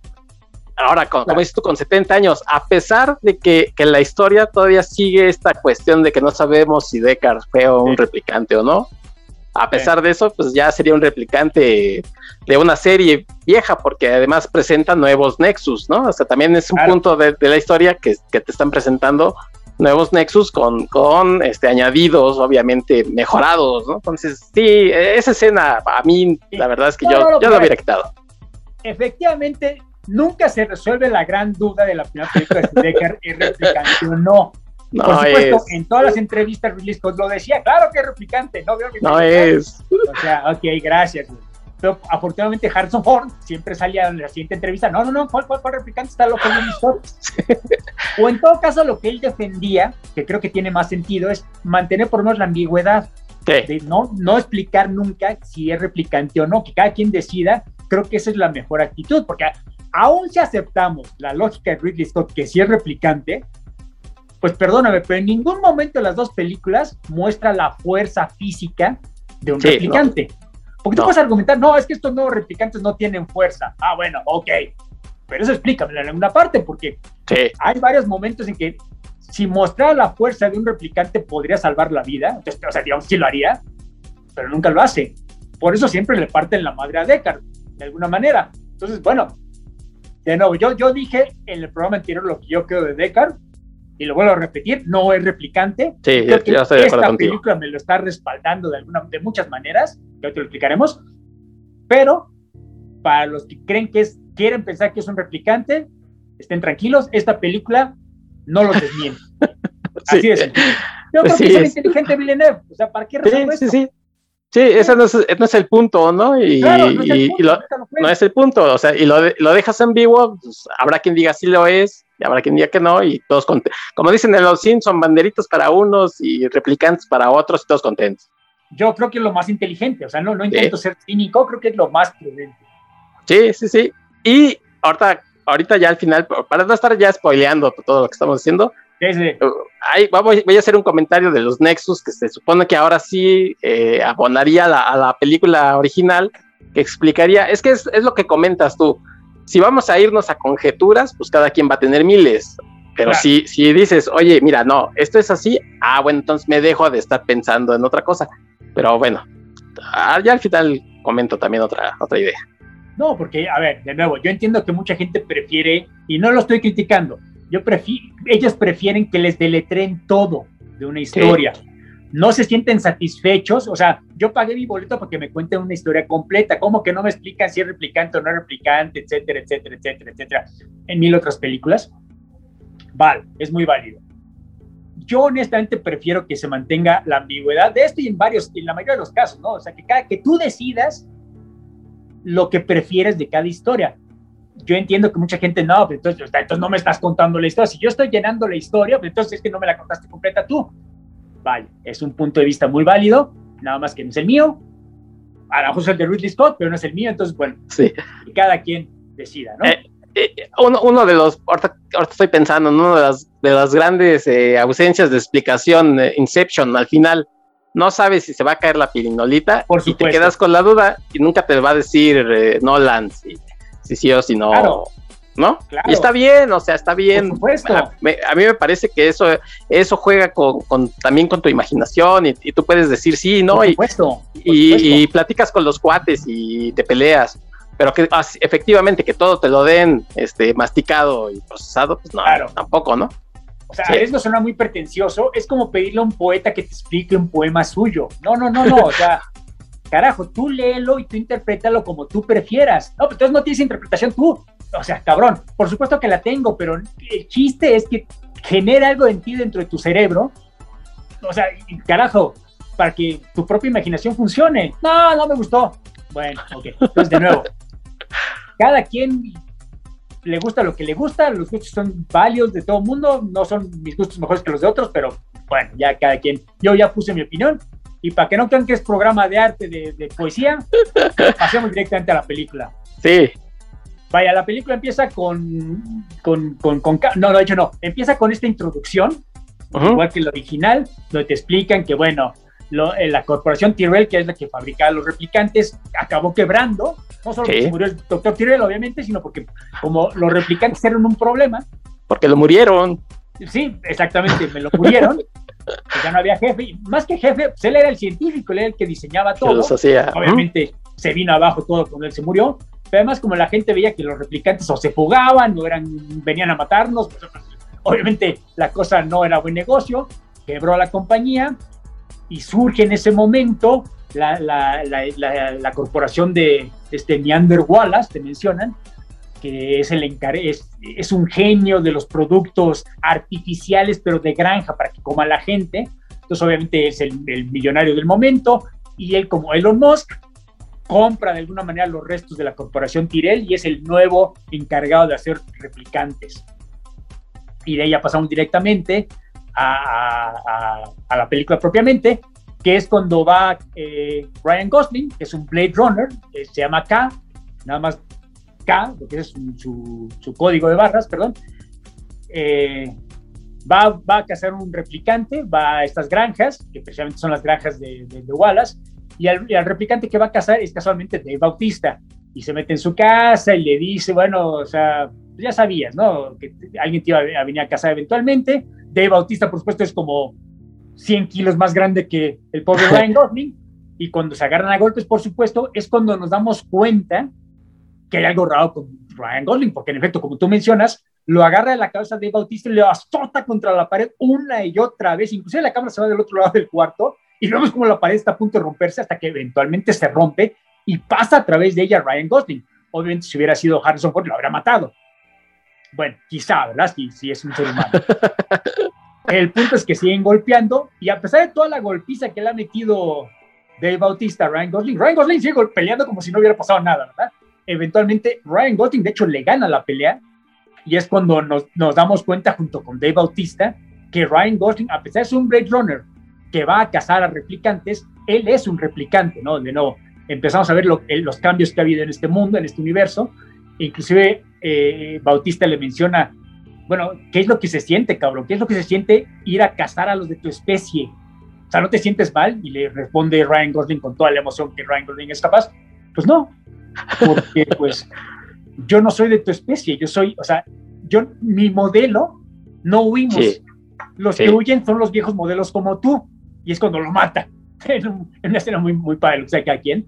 Y eventualmente vemos ya no estamos hablando de Nexus 6 como en la película anterior, sino que él es un Nexus 9, Ryan Gosling. Sí. el otro obviamente era un Nexus anterior. Luego vemos, si se fijan, si ponen pausa en, el archivo de, de Bautista, él es un Nexus 8. La diferencia de estos Nexus 8 que te explicaron al principio es que estos ya tienen, no tienen fecha de caducidad como los de la primera película, no se mueren a los cuatro años, sino que viven bastante tiempo, no te especifican cuánto, pero digamos, viven bastante más y eventualmente sale él, regresa a su, a su, patrulla, que es una patrulla muy parecida a la de la película original, un poco más estilizado, a ver, y tiene un dron, es como que la gran diferencia. Y antes, bueno, se reporta con su, con su capitana, que es Robin Wright, y antes de despegar, ve un árbol y por alguna razón se le queda viendo, hay algo raro, y le dice al dron, sáquenme unas fotos, inclusive bajo la tierra, y se dan cuenta que hay una caja abajo enterrada. Y le pregunta a la, la, capitana, ¿qué es eso? No sé, bueno, pues ahí voy a mandar un equipo que desentierre eso, tú regresas a la, a la delegación para que hagas tu examen, porque cuando regresa a la, delegación de policía, es cuando le hacen este examen psicológico, de hecho muy parecido a los exámenes que le hacían al personaje de Brad Pitt en Adastra, que te acuerdas que cada media hora le hacían un examen para ver si mantenía la, la calma. Y es un examen muy extraño. Me recordó mucho la prueba Boyd Camp de la película original. Porque son como que esta serie de palabras que no tienen mucho sentido. Cells interlinked, link interlinked, cells interlinked. Repítemelo tres veces, cells interlinked. que se oye muy padre, pero no tiene ningún sentido, pero de alguna manera el, el examinador, a partir de las respuestas de, de, de Ryan Gosling con estas palabras, puede juzgar su nivel psicológico. Y le dice, no, pues aprobado. Constant K, o sea, siempre sacas el mismo resultado, así como Brad Pitt, ¿no? En Adastra, que Sí. su, su pulso de 80, porque es como que lo más atractivo de este personaje, ¿no? De nuevo, como que Ryan Gosling es el personaje, el actor ideal para esto, porque de nuevo, siempre se mantiene calmado, incluso para los estándares de los replicantes, él aprueba la la- el, el examen psicológico a, a la perfección. Entonces, vaya, pasa su examen y por cierto, en la dirección policial nos damos cuenta que hay discriminación contra él, porque un policía, ¿te acuerdas que fucking skin job se le... Aléjate de mí, No, no, no sé cómo lo tradujeron en los subtítulos en español, ¿qué- skin job, pero skin job es como le decían a los replicantes en la primera película, así como decirle nigger a un, a un negro, obviamente en Estados Unidos, que es muy problemático. Por Aquí le dicen- portapiel o algo así le pusieron, no, no. no sé cómo le pondrán en los Sí. subtítulos, porque obviamente cuando la fui a ver al cine la- los subtítulos están en español, pero no me acuerdo qué, cómo lo pusieron, pero, pero es Algo King, así. ¿no? Sí me acuerdo de ese insulto. Bueno, vemos que no es el, el- el- el policía más popular en la delegación, se va a su departamento y vemos que los vecinos tampoco les cae muy bien, porque hay una vieja que le grita en otro idioma, ah, pinche Tim, Ken Soldier, y, y él, cuando llega a su departamento, uno que estaba fumando al lado lo ve y se le aleja, y cuando abre su puerta vemos que está toda pintarrajeada, como con graffiti, que le dice skin job o skinner, no me acuerdo qué, pero digamos, es como más, más insultos, ¿no? A él porque es un replicante. Entra a su departamento y parece, y, y se escucha una voz femenina. Hola, cariño, qué bueno que regresaste, te estoy Ujú. preparando esto para la cena y quién sabe qué, pero nunca la vemos. Y mientras tanto él se quita la ropa, se, se echa un trago. Ah, ya voy, ya, ya mero está la cena. Ah, qué bueno. Y en ese momento aparece Ana de Armas, pero nos damos cuenta que es un holograma, porque digamos es, es más o menos translúcida su imagen y ya le da de, de- de- bueno, le sirve un holograma de un, ya sabes, un casi filete miñón, pero Ujú. vemos que él, lo que sí sirvió es un plato de engrudo casi casi que es lo que él come. Recordaremos que en el futuro de Blade Runner ya casi no hay animales, entonces lo que tiene que comer no es exactamente...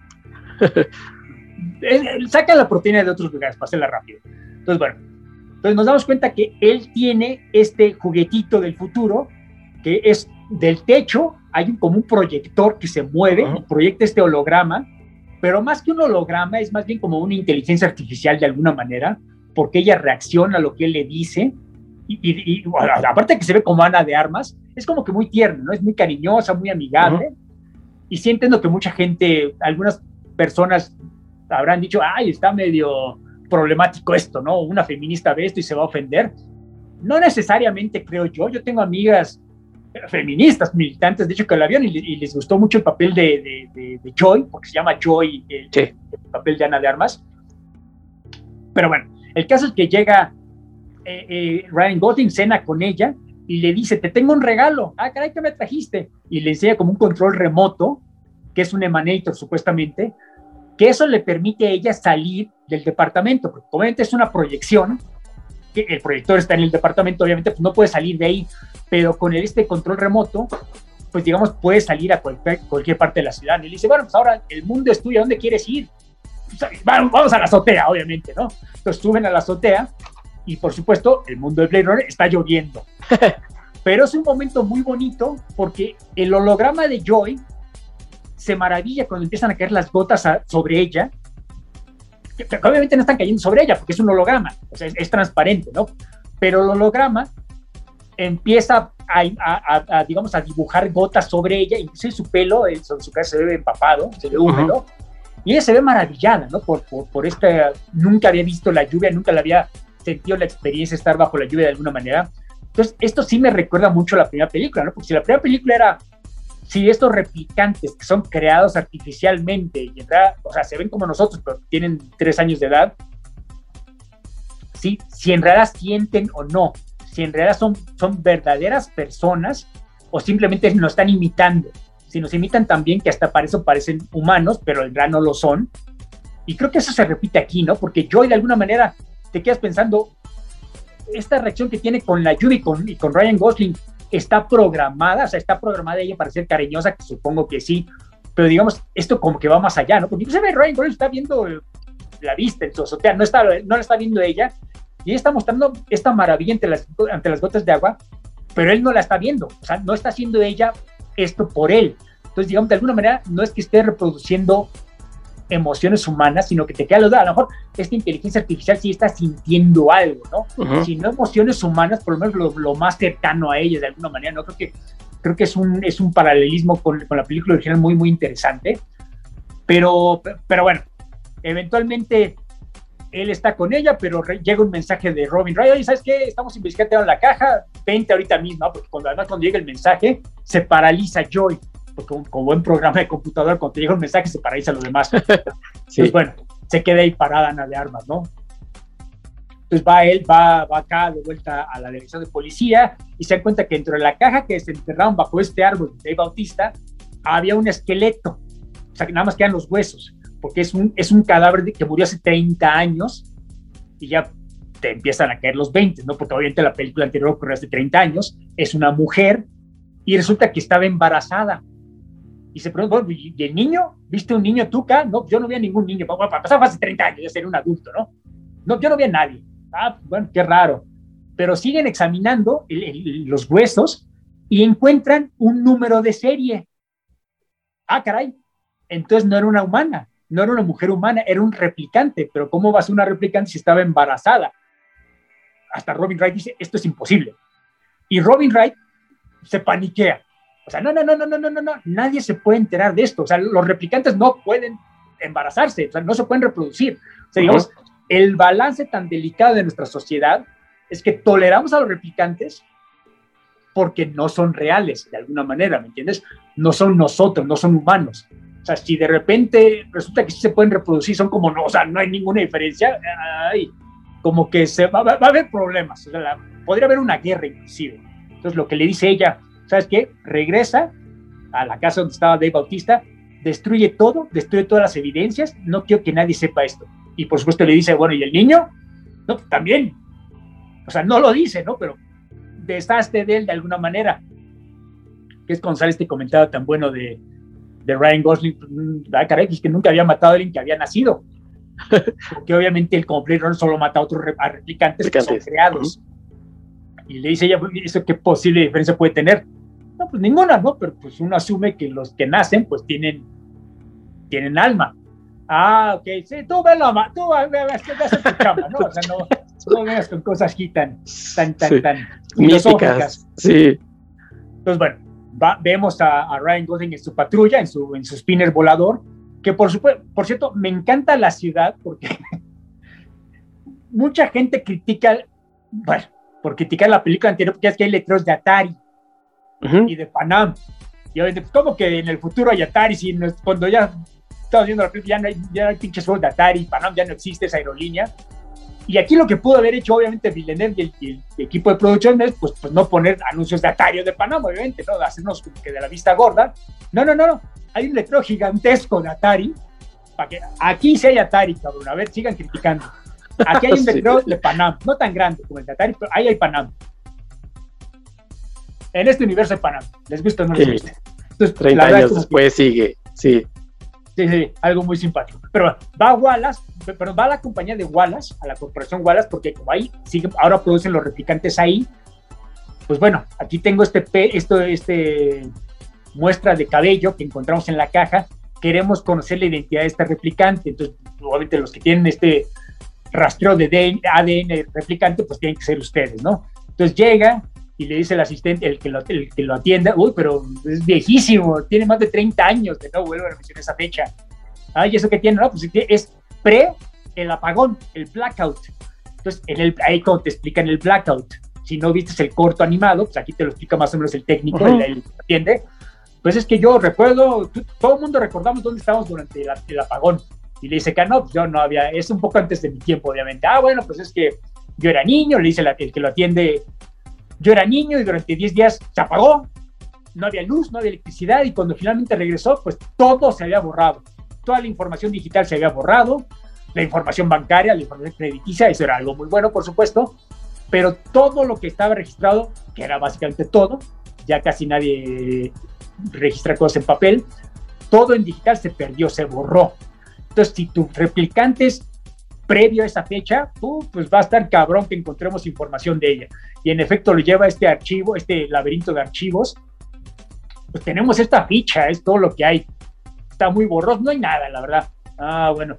Pero cuando saque ese archivo, pasamos una escena donde está esta Silvia Holtz, que es otro replicante que se llama Love, que es como que la mano derecha de Wallace, y como que de alguna manera es un red flag, ¿no? Es ese archivo entonces, cuando ella se da cuenta, de hecho estaba en plena pitch de venta de, sus productos de replicantes y le dice, ah, podemos posponer esta cita y va corriendo donde está eh, Ryan Gosling. Y cuando escucha que el asistente, no, pues es que no tengo nada que darle, no, no, no, no, no, no, ¿cómo que no? No, no, le podemos dar más al departamento de policía, claro que sí, podemos ayudarles en algo. Y se lo lleva a otra parte y es cuando encuentra este archivo viejo que es, es puro audio. Sí. Es el audio de la escena cuando eh, Harrison Ford está eh, le está haciendo la prueba Boy Camp a Rachel en la primera película, cuando le está haciendo estas preguntas y ella le contesta, ¿quieres saber si soy lesbiana o soy replicante? ¿Qué la chingada? sí. Pues, ah, se llamaba Rachel y es, pero es todo lo que tenemos, ¿sí? Perdón, pero no tenemos más. ¿Por qué está usted investigando a esta replicante? Si puedo preguntarle, ah, no, pues, y se hace como que guaje, obviamente Ryan Gosling, pero hasta le dice, pues se nota que se gustaban, ¿no? O sea, creo que esta Rachel le gustaba este Deca por, la, por las reacciones que él tiene. Pero bueno, el punto es que le ofrecen esto nada más, pero más importante, ahora ella está igual, saben que eh, eh, la policía por lo menos está investigando a Rachel, ¿no? Va, ahora seguimos a, acá con que va a este, pues básicamente un asilo de ancianos, pues para entrevistarse con ni más ni menos que con Edward James Olmos, con Gav. con Gav que la verdad, aparte que trae pelo cano, pues, o sea, se sigue viendo igual. Ya es que siempre ha tenido un, cutis bastante jodido este Edward James sí. se sigue viendo igual. Unos kilitos de más. Igual. Y por supuesto, pues está haciendo sus figuritas de origami, ¿no? No tiene otra cosa que hacer este pobre hombre. Sí. Y entonces le pregunta, oye, dígame más de este Deckard. Y hasta eso, Gav, no, pues le gustaba estar solo, a mí me gustaba estar, estar solo y nos respetábamos. Entonces no te puedo decir más. Ah, bueno, ok. Mientras K, mientras Ryan Gosling está entrevistando a, Edward James Olmos, pasamos de vuelta a, la corporación de Wallace y ahora vemos al mismo Wallace, a Jared Leto, haciendo como el costumbre el papel de weirdo. Que, por cierto, no sé si leíste esto en alguna parte, lo que eh, Villeneuve quería originalmente es que David Bowie hiciera el papel de Wallace. Sí, sí, sí. Pero desgraciadamente, pues, como, todo el mundo sabe, este Bowie fallece en enero del 2016, poquito antes de que empezaran a filmar la película. Entonces, bueno, no se pudo, tuvo que ser Jared Leto. De nuevo, arriba meterme en problemas, creo que Jared Leto hace muy buen papel. Sí, sobreactúa un poco el papel de oh, siniestro, tipo sí. Pero lo que pasa aquí creo que el papel lo exigía, pues lo hace bien, ¿no? Porque para todo eso es como Roy Batty, en cierta forma. Empiezas a, cuando abre la boca dice cosas raras. No, que los ángeles, tengo la llave de los ángeles y el cielo, necesitamos más ángeles para poder reconquistar el Edén. ¿Verdad? ¿Qué estás diciendo, güey? Pero lo hace de una manera que funciona, ¿no? además, cuando se acerca a la cámara, nos damos cuenta que está ciego.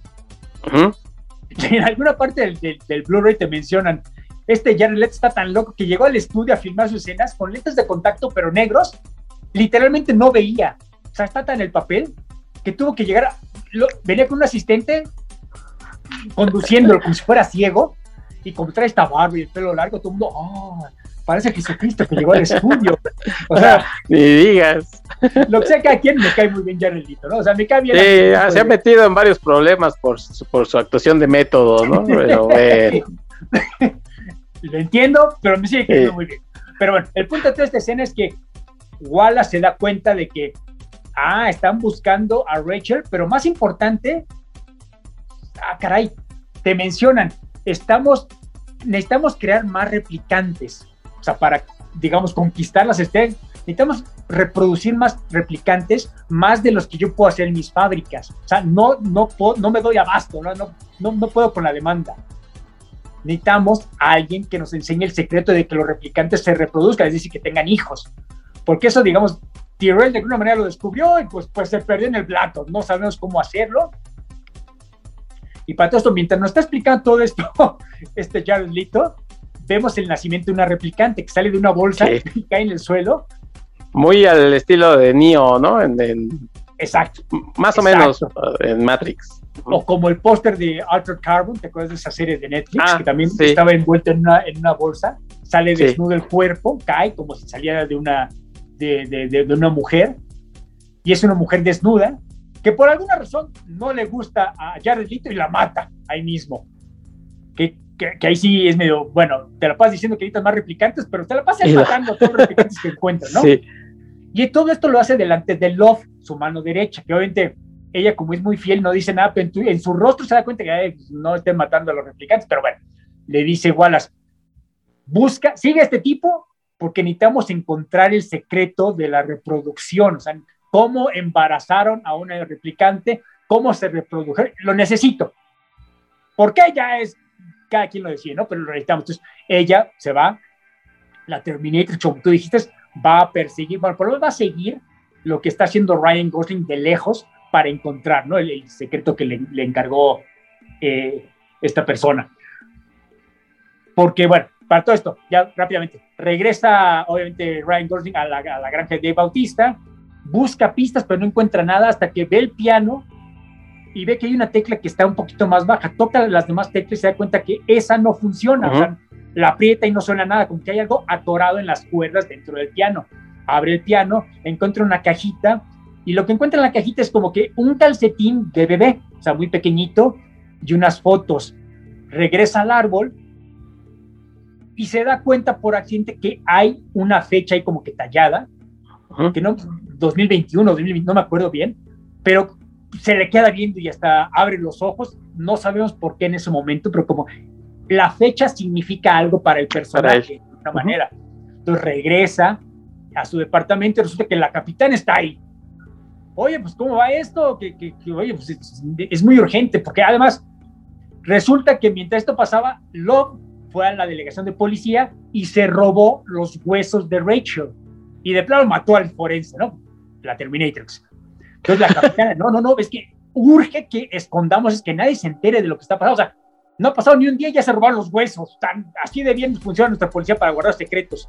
¿Qué has hecho, cabrón? Dime que encontraste algo. No, pues no encontré nada. Bueno, excepto eso. Le muestra el calcetín de bebé. ¿Es todo lo que encontraste, cabrón? Pues es todo lo que había. Bueno, se siente ella y como en su casa empieza a tomar un vinito y hasta le dice, pues cuéntame un recuerdo tuyo. Y es cuando le dice, soy un replicante, sé que mis recuerdos son falsos, es lo distinto con la película anterior, porque es que la única que tiene recuerdos era Rachel y ella no sabía que eran implantados, era como que el punto de la película original. Ahora nos damos cuenta ya por inferencia que los nuevos replicantes, los, los Nexus 9, tienen estos recuerdos, obviamente para estabilizar su vida emocional, pero ellos saben que son recuerdos falsos, o sea, no los vivieron ellos, sino que son recuerdos artificiales o de alguien más, etcétera, Implantados. exacto. O sea, le puedo contar un recuerdo, señora, pero ¿para qué se lo cuento? No, no es mío. O sea, me lo implantaron. Tú cuéntamelo, cabrón. Y es cuando le cuenta a él esta historia de cuando él era niño, bueno, cuando alguien era niño, puede ser inventado, varios niños lo atacaron porque querían su, un caballito de juguete que él tenía. Pero como era el único juguete que él tenía, no, no se los quería dar. Entonces se, se va, se esconde en esta fábrica industrial mete su caballito, lo esconde y dice, no, pues me atacaron, me encontraron los niños, me golpearon, pero no le dije dónde estaba mi caballito. Pero es un, es un recuerdo falso. Obviamente yo nunca fui niño, no sé si alguien lo tuvo o simplemente alguien se lo inventó y me lo dio. Ay, y, ella, y Robin Wright, ah, pues qué bonito recuerdo, ¿no? El pequeño acá defendiendo sus pertenencias. Y es cuando ella le dice, bueno, me puedo comer esto, o sea, como que se lo quiere ligar de alguna manera, ¿no? Pero K pues no, no, no reacciona. Le dice, no, pues, regreso a mi investigación, ¿no? O sea, muy decentemente dice, ah, váyase, ¿no? Entonces ella como que entiende la indirecta y se va. Todo esto es importante no solo por el momento chusco, sino porque no le contó que en el caballito de juguete estaba una fecha, la fecha que él encontró en el árbol, porque él se empieza a dar cuenta, ah, caray, no estoy seguro cuál es la relación, pero esto tiene algo que ver conmigo, porque esta fecha que encontré grabada en el tallo, eh, tallada en el árbol de Bautista, es la que unía mi juguetito de niño, que supuestamente es un recuerdo falso. Entonces, digamos que algo lo contrario de lo que pasaba en la primera película, que ya es que jugaban con esta idea de que a lo mejor los recuerdos y los sueños del unicornio de Deckard es porque él es, él es un replicante, son, digamos, recuerdos implantados. Aquí es lo contrario. Los recuerdos que tiene K a lo mejor son reales. Entonces, de alguna manera, es cuando empieza, digamos, a, jugarse esta idea de, de quién es el, el, el niño que creció de este cadáver de hace 30 años. Porque obviamente, sin que te lo digan, pues Ryan Gosling más o menos parece alguien de 30 años, ¿no? De, alguna manera. Entonces, obviamente, cuando Joy, su holograma, se da cuenta de todo eso, y él, ah, es que yo siempre supe que tú eres especial. A lo mejor tú naciste. Le dice, no, no, no, a ver, no, no, no. Para empezar, si es cierto eso, me van a perseguir a mí. Entonces, mucho cuidado con lo que estás diciendo, ¿no? Para eso se la lleva con el control remoto, él continúa con su investigación, van a este lugar donde están los, los, archivos de, ADN y se da cuenta que hay dos, de, como el replicante puede ver estas cadenas inmensas de números y las va asimilando como computadora, y se da cuenta él, hay dos idénticas de gemelitos, supuestamente dice el registro de, de un orfanato, pero o sea, no, no, no, no, no puede ser que sean, aunque sean hermanos gemelos, no pueden tener ADN idénticos, es, es, virtualmente imposible eso. Es, y él ve, es una niña y un niño. Él, él inmediatamente se da cuenta, uno tiene que ser falso. Entonces, esta Rachel dio a luz no a gemelitos, sino a una niña o a un niño. Entonces van a este, a este orfanato y se lleva a, Joy, por supuesto, con su control remoto. Es más, la prenden, van en su, en su patrulla voladora, porque está bastante lejos del orfanato. Ella va sentada con él los atacan como si fuera más más porque se quieren llevar el spinner, los derriban y él se defiende porque es un replicante, pero de repente mata a dos, tres, pero resulta que sobre las ruinas están vienen más y más personas. Y es cuando nos damos cuenta que Love, o sea, el asistente de Wallace, lo está siguiendo, lo está vigilando, porque empieza a, caer proyectiles del cielo como de, de alguna plataforma de satélite, mata a todos los que lo están atacando y los, le salva la vida. Y estamos viendo y vemos la escena de, Love cuando le están haciendo su manicure, por cierto. Ahí está dirigiendo el ataque con estos lentes y le dice, ay, por favor, despierta, va, porque en una situaciones dejan inconsciente a Ryan Gosling. Despierta, levántate y haz tu trabajo.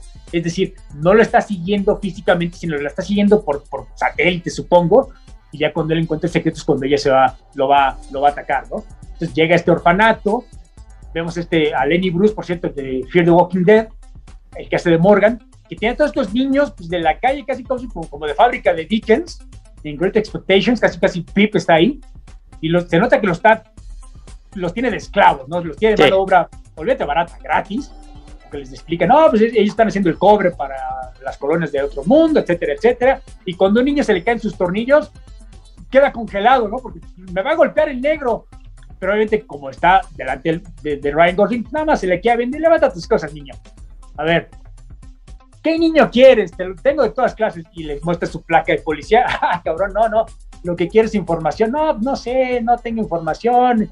Y obviamente, no, no sabes, lo golpea con su pistola. Sí quieres información, ¿verdad, cabrón? Ah, bueno, pues, va a sus archivos. Porque él, lo que está buscando es de alguien de hace 30 años. De nuevo, sigue buscando estos, estos, niños supuestamente gemelos que salieron de este orfanato, por eso está ahí. Y es cuando saca su libro. Ah, caray, las hojas de ese año están arrancadas, perdón, o sea, no lo hice yo, pero no, hay, o sea, no hay nada. Bueno, no encuentra información ahí. Pero Ryan Gosling se da cuenta que esta fábrica donde tiene a los niños, o sea, el orfanato, pues le es familiar, o sea, es como una fábrica industrial y se parece mucho, por supuesto, a, sus recuerdos del caballito. Y es cuando el niño, sí. se parece mucho al corredor y se parece mucho al horno. Y va, a parecer la historia rápida, va al lugar donde él recuerda que enterró el caballito y oh sorpresa, hay un caballito ahí enterrado. Ah, caray, no, es una, no es un recuerdo artificial inventado que me implantaron. A lo mejor me lo implantaron, pero es un recuerdo real. Entonces, ah, caray, ¿qué, qué está pasando aquí? Y Joy sigue en esa, ¿no? Ves que esto demuestra, demuestra. O sea, el caballito era tuyo.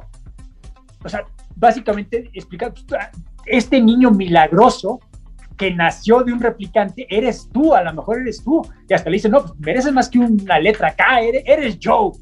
Ah, bueno, ok. Obviamente él no está ni convencido, ni seguro de querer estar convencido, obviamente, ¿no? Porque obviamente es peligroso lo que están, están implicando. Entonces, bueno, van con, va este de, eh, Ryan Gosling con la que esta muchacha que fabrica recuerdos para los replicantes. Y es una chava, yo, como 30 años obviamente, está encerrado en este domo, en esta burbuja, como el Bubble Boy de Seinfeld, porque le dicen, no, pues es que mis sistemas eh, inmunológicos, perdón, están, están afectados, tengo esta enfermedad, si yo salgo de aquí, me muero. Entonces, tengo todos los lujos, soy libre, pero aquí adentro. Ah, ok. ¿Y qué es lo que hace? Pues ella hace estos recuerditos, vemos cómo crea ilusiones, crea un insecto y le, le agranda los ojos, se los achica, o sea, porque ella los diseña. Y menciona a Ryan Gosling, pues todo el mundo me dice que tú eres la que hace los mejores recuerdos. ¿Por qué es eso? Ah, bueno, pues que toda mi vida he estado en esta situación, estoy encerrada, entonces pues tenía que imaginarme mucho, ¿no?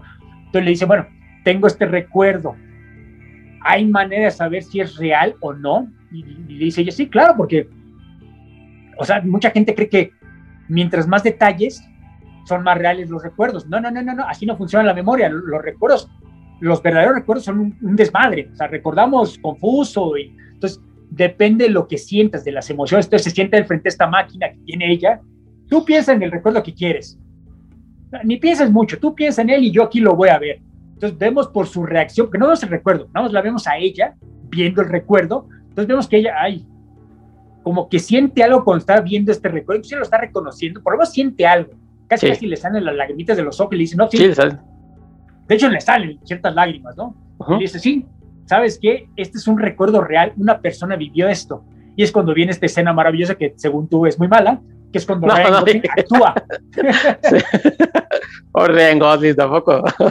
Sí, sí, porque Ryan Gosling se da cuenta, sí, yo sé que es real. O sea, no le explica a ella por qué, ¿no? Pero es real y casi, casi sé que es mi recuerdo. Y es cuando, ¡ah, maldición, maldición!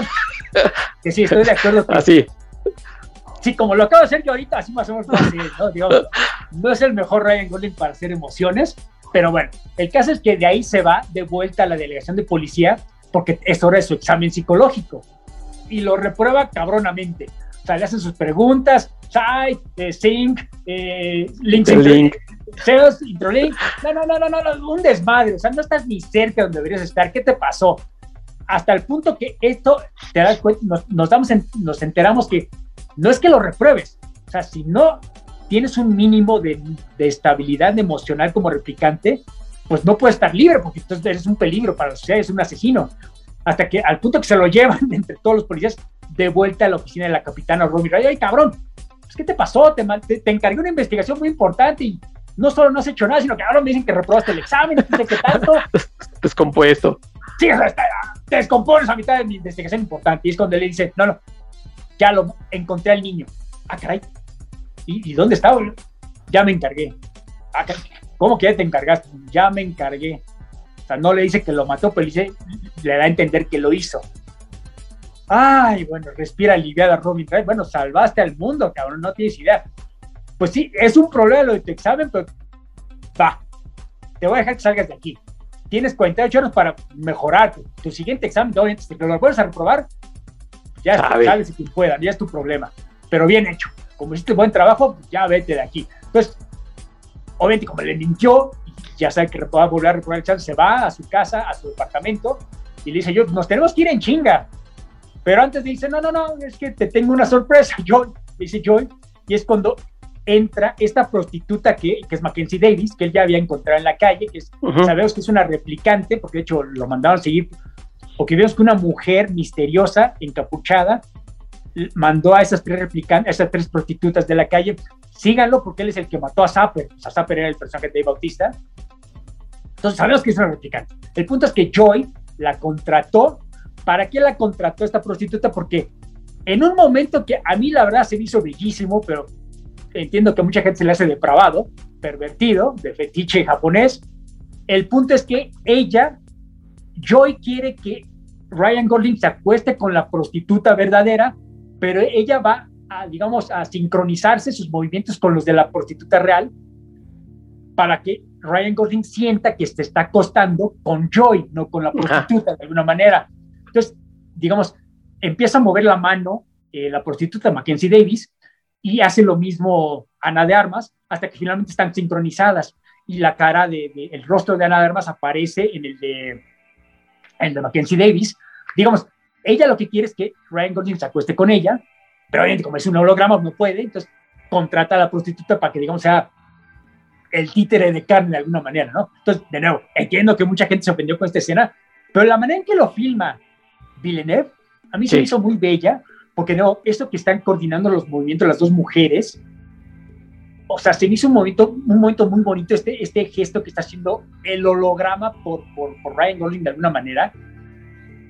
Entonces, de nuevo, sí se entiende, ¿no? Que mucha gente, ay, ay, ay, o sea, el hombre se acuesta con dos mujeres simultáneamente, estas esta fantasías de ustedes, los hombres, los señoros, puede ser, pero creo que en mi defensa, en la manera en que está filmada, se me hizo muy, muy bonita, lo que sea, me atrevo a decir hasta poética, pero bueno, hay, un momento, hay un momento incluso en que las facciones de ambas se, mezclan, entonces está, está, muy bien eh, hecha esa escena, creo.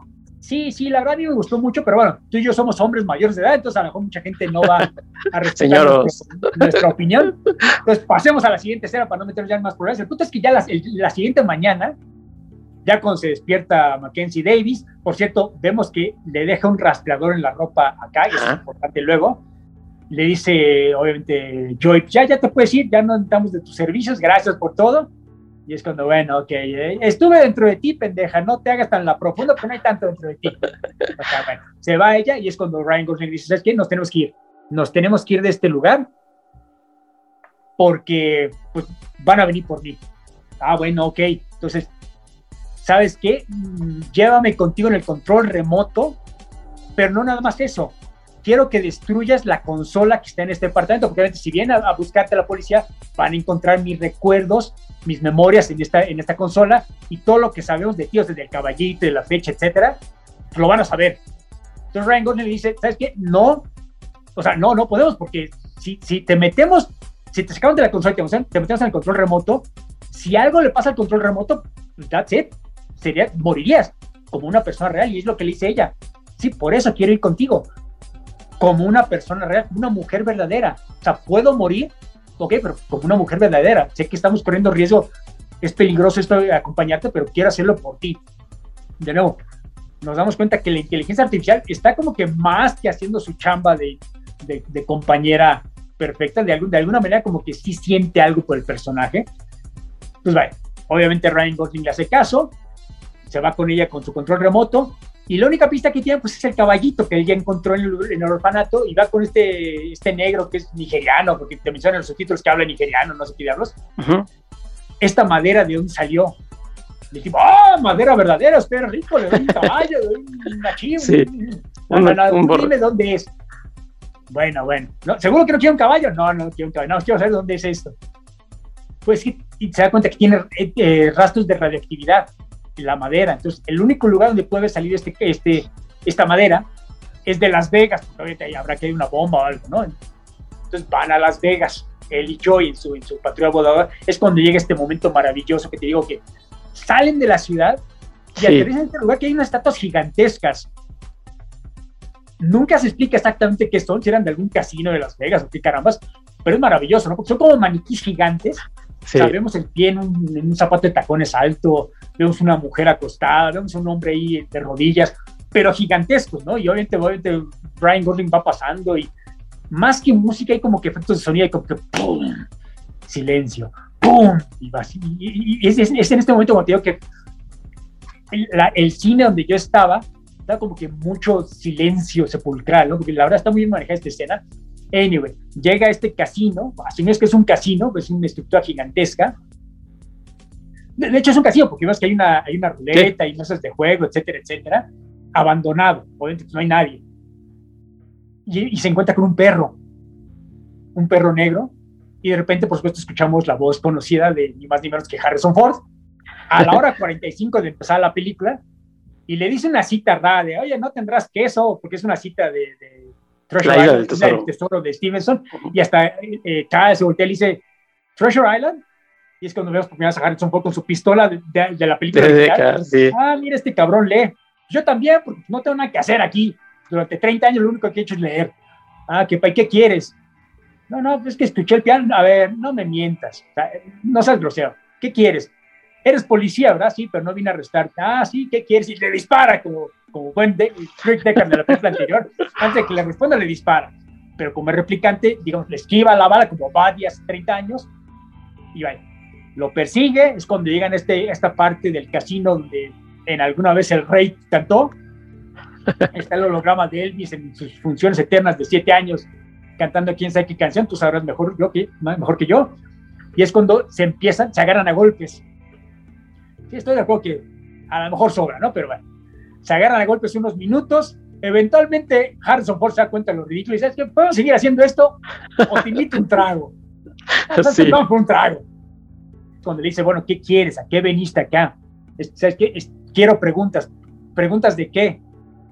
¿Cómo se llamaba la replicante con la que te fuiste?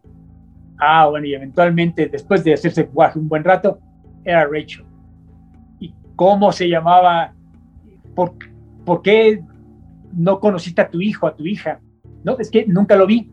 ¿Cómo que no? ¿Por qué no? ¿Qué clase de.? No, es que nos estaban persiguiendo y él, les explica, nos estaban persiguiendo a mí y a ella. Entonces, yo me alejé. O sea, no, no por padre negligente, sino porque como el mayor sacrificio que yo podía hacer para mantenerla viva era alejarme. Ah, porque obviamente en algún momento de la, de la explicación forense, de forense se me olvidó mencionarlo, Rachel, bueno, por lo menos la mujer que dio a luz murió en ese momento. Entonces, es por eso que Dave Bautista y los otros replicantes tenían al bebé de Rachel, ¿no? Entonces, bueno, entonces le explica él que, pues, básicamente se, llegan a conocer, ¿no? Porque recordemos, en ese momento, Ryan Gosling, su personaje, todavía sigue pensando que él es el hijo de Rachel. Entonces, esencialmente está hablando con su papá. No se lo explica a, Rick, a Deckard, obviamente, pero él cree que está hablando con su padre, le, le, le, está preguntando cómo era, cómo era Rachel, qué fue lo que pasó, etcétera, etcétera. Para todo esto, llega eh, Love, la asistente de Wallace, a la delegación de policía. Ah, porque cuando rompe la antenita de, de, Joy, nos damos cuenta que le está siguiendo a través de, del holograma, porque el holograma es un producto de la corporación de Wallace. Entonces, como ya se fue con, con Joy, ya no lo pueden seguir buscando. Entonces va ella en persona a la delegación de policía. ¿Dónde está? No, no te preocupes, ya matamos al niño. ¿Cómo sabes que lo mataron?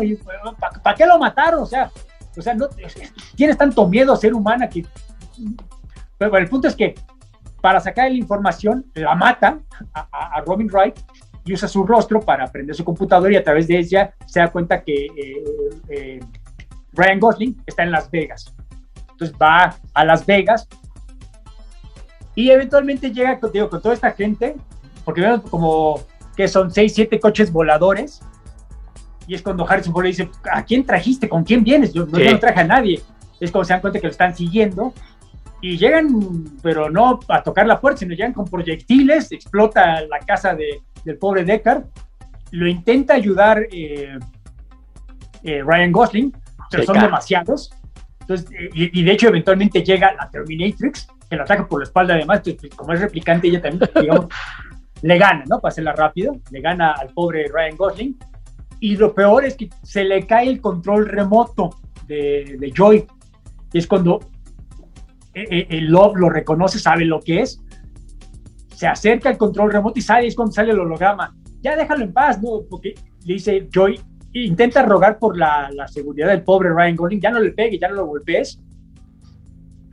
Y Love, como es una hija de la chingada, no es la Terminatrix, levanta el pie, está a punto de pisar el pobre control remoto y la pobre Joy, te amo, pero antes de acabar de decir I love you, aplasta la bota de Love el control remoto y lo destruye, esencialmente matando a la pobre Ana de Armas. Entonces solamente se queda Ryan Gosling en el suelo devastado, ¿no? con el corazón roto, y además todo tranqueado, herido, y se llevan a Harrison Ford, que también se defiende, ¿no? A pesar de los 70 años, él también se pelea con estos tipos, pero eran demasiados, se lo llevan y lo dejan abandonar al pobre Ryan Gosling ahí.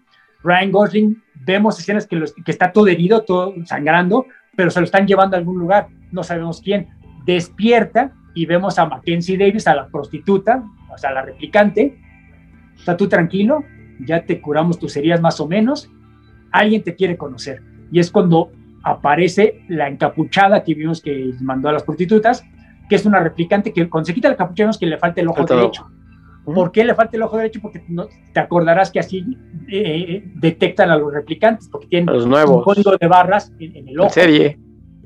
Número de serie. Entonces, para que no los detecten, se arrancan, ella se arrancó el ojo y le explica, no, pues es que yo soy la líder de este movimiento, o sea, estamos hablando de una revuelta, o sea, los replicantes tenemos derecho, etcétera, etcétera.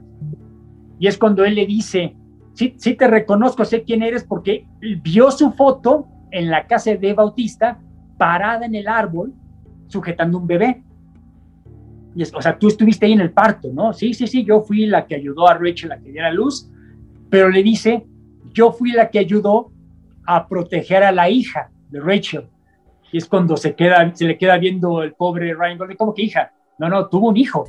Eh, no, eso fue parte de la, la, fake news, que la desinformación que nos inventamos para proteger a la hija de Rachel. Ah, caray, ok. Y es cuando ella se da cuenta, o sea, tú pensabas que eras tú, ¿verdad? Eras tú. Tú pensabas que tú eras el hijo, pero no, no se burla de él, simplemente, no, no, es que, o sea, todos desearíamos todos los aquí presentes, porque hay un montón de replicantes, todos los aquí presentes desearíamos ser el hijo de Rachel, porque eso significa que somos, o sea, la siguiente generación, ¿me entiendes? Lo que intentamos demostrar. Y bueno, el punto de todo es que le dice, Deckard nos, o sea, él puede llevar a Wallace a nosotros, y todavía no estamos listos para iniciar una verdadera revolución. Necesitamos que vayas y mates a Deckard. Y, no es algo malo, el mismo Deckard, con tal de proteger a su hija, estaría dispuesto a morir.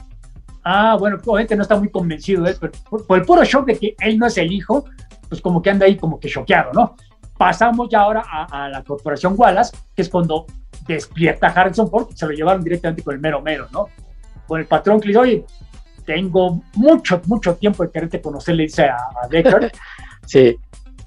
Y es cuando como que lo intenta sobornar, ¿no? Pues ya que sigue hablando raro, pero como le dice, queremos saber cómo lo hicieron, qué pasó, y si te juntas conmigo te va a ir muy bien, obviamente Deckard no le va a decir nada hasta que le dice, bueno, le pasa una, un, audio de cuando se conocieron, o sea, la primera vez que tuvo, la primera vez que vio a, Rachel. a Rachel, que es cuando el búho es real y el búho y quién sabe qué tanto, obviamente escena clásica, y le pregunto, ¿qué, qué fue lo que se, se sigue sintiendo igual 30 años después a ese día cuando la conociste, ese momento tan perfecto de tu vida? Y es cuando le dice, cuando jala, aparece un replicante que acaba obviamente de crear él, que es idéntico a Rachel, supuestamente. Y obviamente cuando va marchando, cuando se va acercando a, Harrison hacia la cámara, hacia nosotros, viene vestida igual que Sean Young la primera vez que la vimos sí. en sacó este vestido todo tan ceñido, negro, con la mano derecha metida en una, bolsita y con este peinado tan raro que tenía ella, ¿no? Muy como 40, una cosa así. Está, exactamente, muy, muy de los años 40. Y es cuando, cuando se acerca, estarás de acuerdo que se parece muchísimo a Sean Young. Sí. Porque en efecto, como mencionas, le pusieron su rostro digitalmente. Aunque cuando empieza a platicar con Deckard, sí le noté ciertas diferencias. No sé si era intencional o no, pero sí se notan ciertas diferencias. Yo asumo que sí es intencional porque inclusive sí. cuando igual, eh, bueno, Jared Leto se le queda viendo a Harrison Ford esperando que esté mesmerizado por el regreso de Rachel. Harrison Ford se voltea, los ojos eran verdes, pendejo. Ah, quedó mal el modelo. Y por supuesto, como le sobran los modelos aparentemente replicantes, la mata. Bueno, le dice a, a, Love que la mate, porque de nuevo, le urgen más replicantes, pero mata a todos los que puede. Entonces, bueno, si no va a ser por la buena, pues tengo manera de hacerte hablar en otros mundos. O sea, básicamente te vamos a ir a torturar para que nos digas todo. Entonces, se lo llevan, al pobre diablo, al pobre Harrison Ford, y cuando se lo están llevando a, la nave que se lo va a llevar a otro mundo, es cuando llega el spinner de, de Ryan Gosling, les dispara, caen en el mar y se empiezan a hundir. Y es cuando llega, eh, bueno, de alguna manera llegan al, al, muelle y, es cuando llegan Ryan Gosling. Se pelean Ryan Gosling con, con Love. Obviamente tiene que haber un enfrentamiento de acción para los gringos y de miedo, ¿no? Porque Ryan Gosling, la verdad, da más miedo ella que él. O sea, la Terminator sí parece que va a ganar la, pelea muy fácilmente, pero bueno, ya para no, no aburrirlos, gana la pelea de alguna manera Ryan Gosling, de hecho la mata, logra salvar a, a, Harrison Ford, porque él sigue encadenado, esposado al cochecito que se estaba hundiendo. Sí.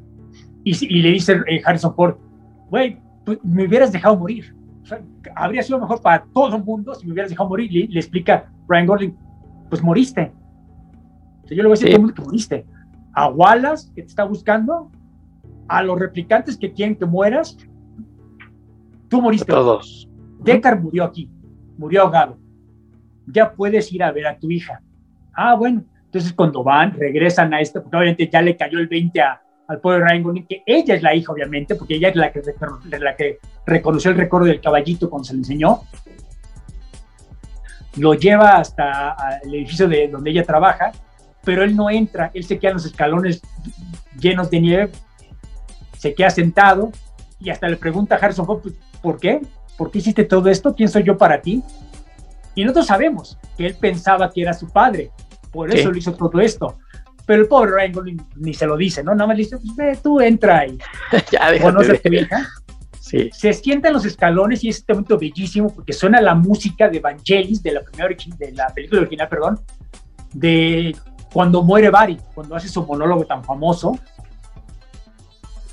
Y, es conmovedor porque obviamente se levanta el abrigo eh, Ryan Gosling, vemos que sigue herido por la herida original y además para ganar la, a, la, Terminator quedó bastante herido. Entonces, digamos, no te lo explican, pero más o menos como queda implícito que va a morirse ahí mismo el pobre Ryan Gosling. De hecho, hasta se acuesta en los escalones, ve el cielo y con la música de, tan, bella de Evangelis. Y ya de ahí pasamos. Yo, de hecho, hasta pensé que iba a acabar la película, pero no. Hay una última escena que es cuando entra Harrison Ford, ve a su hija trabajando y la hija se voltea, ¡ay! Mucho gusto, ¿qué desea? y es cuando Harrison Ford pone la, la, mano sobre el, el, que la protege ella del resto del mundo, y no dice nada, no, no vemos cómo le dice que él es su padre, no sabes qué ocurre a partir de ese momento. Ahí acaba, de hecho, la película. Es como que un momento muy, muy conmovedor, muy bello, porque no vemos, soy tu papá, ay, qué, qué gusto encontrarte, etcétera, etcétera, o, o, lo que podría pasar, porque últimamente él tiene que seguir escondido, si va a pretender que está muerto, ella no puede salir de, ese, de esa bubble, y últimamente Wallace, o sea, ya Lito sigue vivo, ¿no? Entonces, digamos, la situación queda muy en altas, digamos, en, las, hay un montón de pelotas todavía en el aire, pero es un momento perfecto para acabar la película, espero que estés de acuerdo, porque finalmente encuentra a su hija, no vemos qué pasa, de hecho no vemos ni siquiera la muerte de Ryan Gosling, pero no necesitamos verlo, ¿estás de acuerdo? Creo que vemos lo necesario y hasta ahí. Entonces, de nuevo, yo, yo, yo recuerdo perfectamente como arriba sonaba payaso, sí, sí, me estaba saliendo la lagrimita pues, entre, la música de Evangelis y la escena del pobre Ryan Gosling con el corazón roto, además porque había perdido a Joy, Ana de Armas, y el momento en que Harrison Ford encuentra a su hija, la verdad, fue un momento que me pegó, me, llegó mucho en ese momento, y las veces que la a volver a ver, la fui a volver a ver al cine, me seguía pegando. Yo le decía a todas las amigas que podía, vamos a verla, te va a encantar. Yo con tal de verla otra vez, ¿no? Entonces me seguía pegando. La, la verdad, obviamente ya después de verla 10 veces, ya me pega un poquito menos, aunque la música me sigue afectando. Entonces, la verdad, de nuevo, yo, yo para, en resumidas cuentas, yo vi esta película esperando lo peor y salí maravillado. Creo que inmediatamente fue en mis redes sociales y como era el estreno, todavía no quería hablar mucho de la película, pues sí dije, esperaba lo peor, recibí lo mejor y mucha gente sí me entendió el mensaje, pero no dije más. Entonces yo la verdad quedé maravillado con esta película, con esta película. No sé cuál fue tu experiencia, porque creo que a pesar de Ryan Gosling sobreactuando y ciertas escenas, creo que te gustó casi tanto como a mí, ¿no? Creo que, creo que estamos de acuerdo que es una gran, gran película, no de ciencia ficción, sino gran película, punto. No, no recuerdo otras películas de ahorita del 2017, pero yo recuerdo que tranquilamente fue mi número uno de ese año. Fíjate que sí, sí me gusta mucho la película porque decía yo, mantiene este espíritu de la original. Eh, y tiene temas que, que, resuenan obviamente de la primera y que aquí las continúa, ¿no? Como esto que dice Ryan Gosling de, pues es que los que nacen tienen alma y entonces pues, los replicantes que somos, ¿no? Y, eso nos lleva, a, nos lleva a la pregunta que, que nos hacíamos cuando hacíamos el, el, de la película original, ¿qué es lo que nos hace humanos? Eh, creo, no sé si, si sea esta película la redención de los replicantes, pero sí me parece que, que la, película original puso en foco, el foco en los replicantes al final, ¿no? O sea, todos quedamos en, oye, la, actuación este, de Roger Howard fue mm, grandiosa, y entonces creo que todo el mundo se quedó más con esa idea de los replicantes, y aquí eh, el foco otra vez son los replicantes, más allá de, que si Deckard eso no es, y es un poco la redención, ¿no? De que no necesariamente son los villanos, porque finalmente, pues eh, los replicantes de la original eran los villanos, este, que, mataban y, querían, a pesar de que su deseo era vivir, creo que esta película es como un poco, ¿no? Es eh, la redención de, estos replicantes, de estos personajes. Sí siento, obviamente decimos, no son buenas las, comparaciones, pero sí siento que al final te hace falta como un personaje así como el de Roger Howard, pero sabemos todo lo que implicó que al final el personaje dijera incluso eh, este, su famoso eh, línea final Que, que, improvisó. Entonces aquí se siente como que como que le hace falta eso, ¿no? Eh, en su conjunto es una, creo que una muy buena película, me gusta bastante, pero sí sientes, dices, ay, le hace falta como que un momento en el que alguien diga eso, ¿no? Este, porque es, parte de lo que esperas a lo mejor de, de, del universo de Blade Runner, que alguien diga algo así muy grandilocuente, no sé, pero independientemente que eso es de gusto mío, eh, no eso no le quita que sea una gran película. Me gusta que mantiene también esta historia de detective. Decíamos, Blade Runner es un film noir, ¿no? Eh, que está ahí. Si le quitas todos los elementos de ciencia ficción, es una película de detectives y aquí sigue siendo una película de, detective. Ryan Gosling. es una investigación policíaca, claro, claro. Claro, entonces eso me gusta mucho y, que vas este, descubriendo con Ryan Gosling. Oye, entonces él es el hijo claro que es lo que decíamos al principio, si él es el hijo, eh, en qué condiciones está que puede atravesar un muro y después es, es un humano normal, entre comillas, porque si viene de una replicante, bueno, pues tendrá algunas cuestiones diferentes, pero eh, sí, sí se juega con mucho, con esa ambivalencia, ¿no? Si Blade Runner tenía muchas cosas que, que nos hacía pensar, oye, entonces esto y esto y aquello, 2049 eh, tiene más, ¿no? Por ejemplo, eh, Wallace, Wallace es un replicante porque él tampoco tiene, él no tiene los dos ojos, o sea, nos queda esa incógnita, ¿no? O sea, también podría ser el que, el que busca el, replicante máximo, no, no sé cómo decirlo. Entonces, tampoco te lo explica, no te lo tienen que explicar. Eh, es, es una, un poco un paralelismo de, lo de Terrell, que al final le sacan los ojos. Eh, y, que, y que Wallace no los tenga, pero entonces eh, está raro porque luego se pone como unas, unas cosas ahí medio biónicas que hace que vea. Ahí así uno no piensa, ¿no? Lo de Deckard, bueno, pues ya eso seguirá por los siglos de los siglos.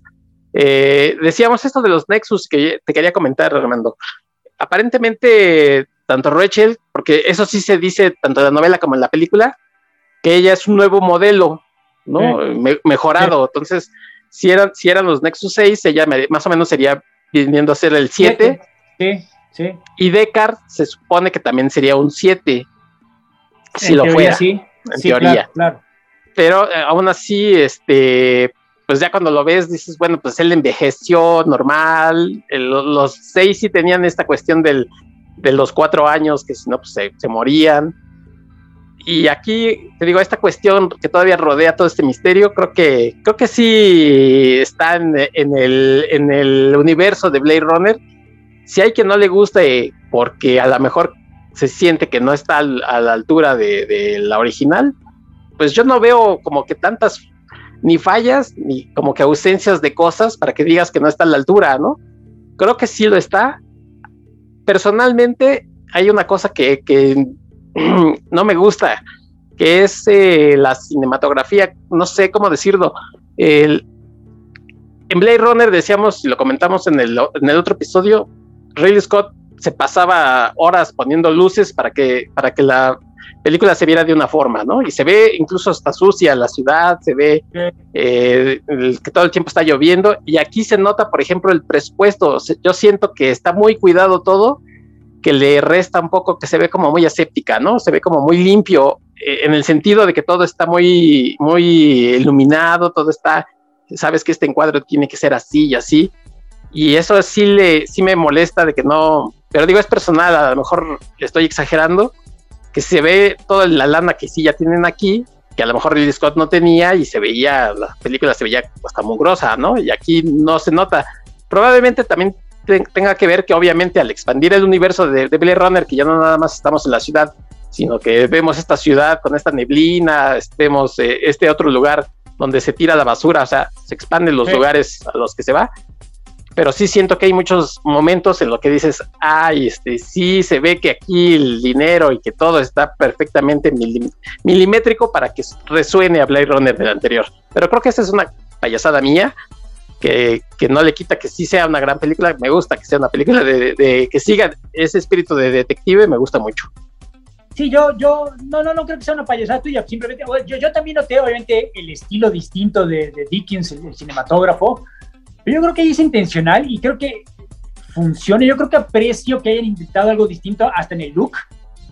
Eh, porque en efecto no es el look exacto, a pesar de que es el feel de la película original, hay varias escenas que es muy distinto. Para empezar, todas las escenas que son fuera de la ciudad, cuando caen en el mar, bueno, en el Océano Pacífico, asumo que es la nieve afuera del trabajo de la doctora, etcétera, etcétera. Hay cosas que no aparecen en la primera, que sí en serio es muy claustrofóbica, aun cuando estás en el aire, en, el, la fiesta voladora, cuando ves tus gigantescos rascacielos a tu alrededor, se siente como que sofocante, muy, muy apretado todo. Aquí hay como que muchos espacios abiertos, por ejemplo, cuando llegan a Las Vegas.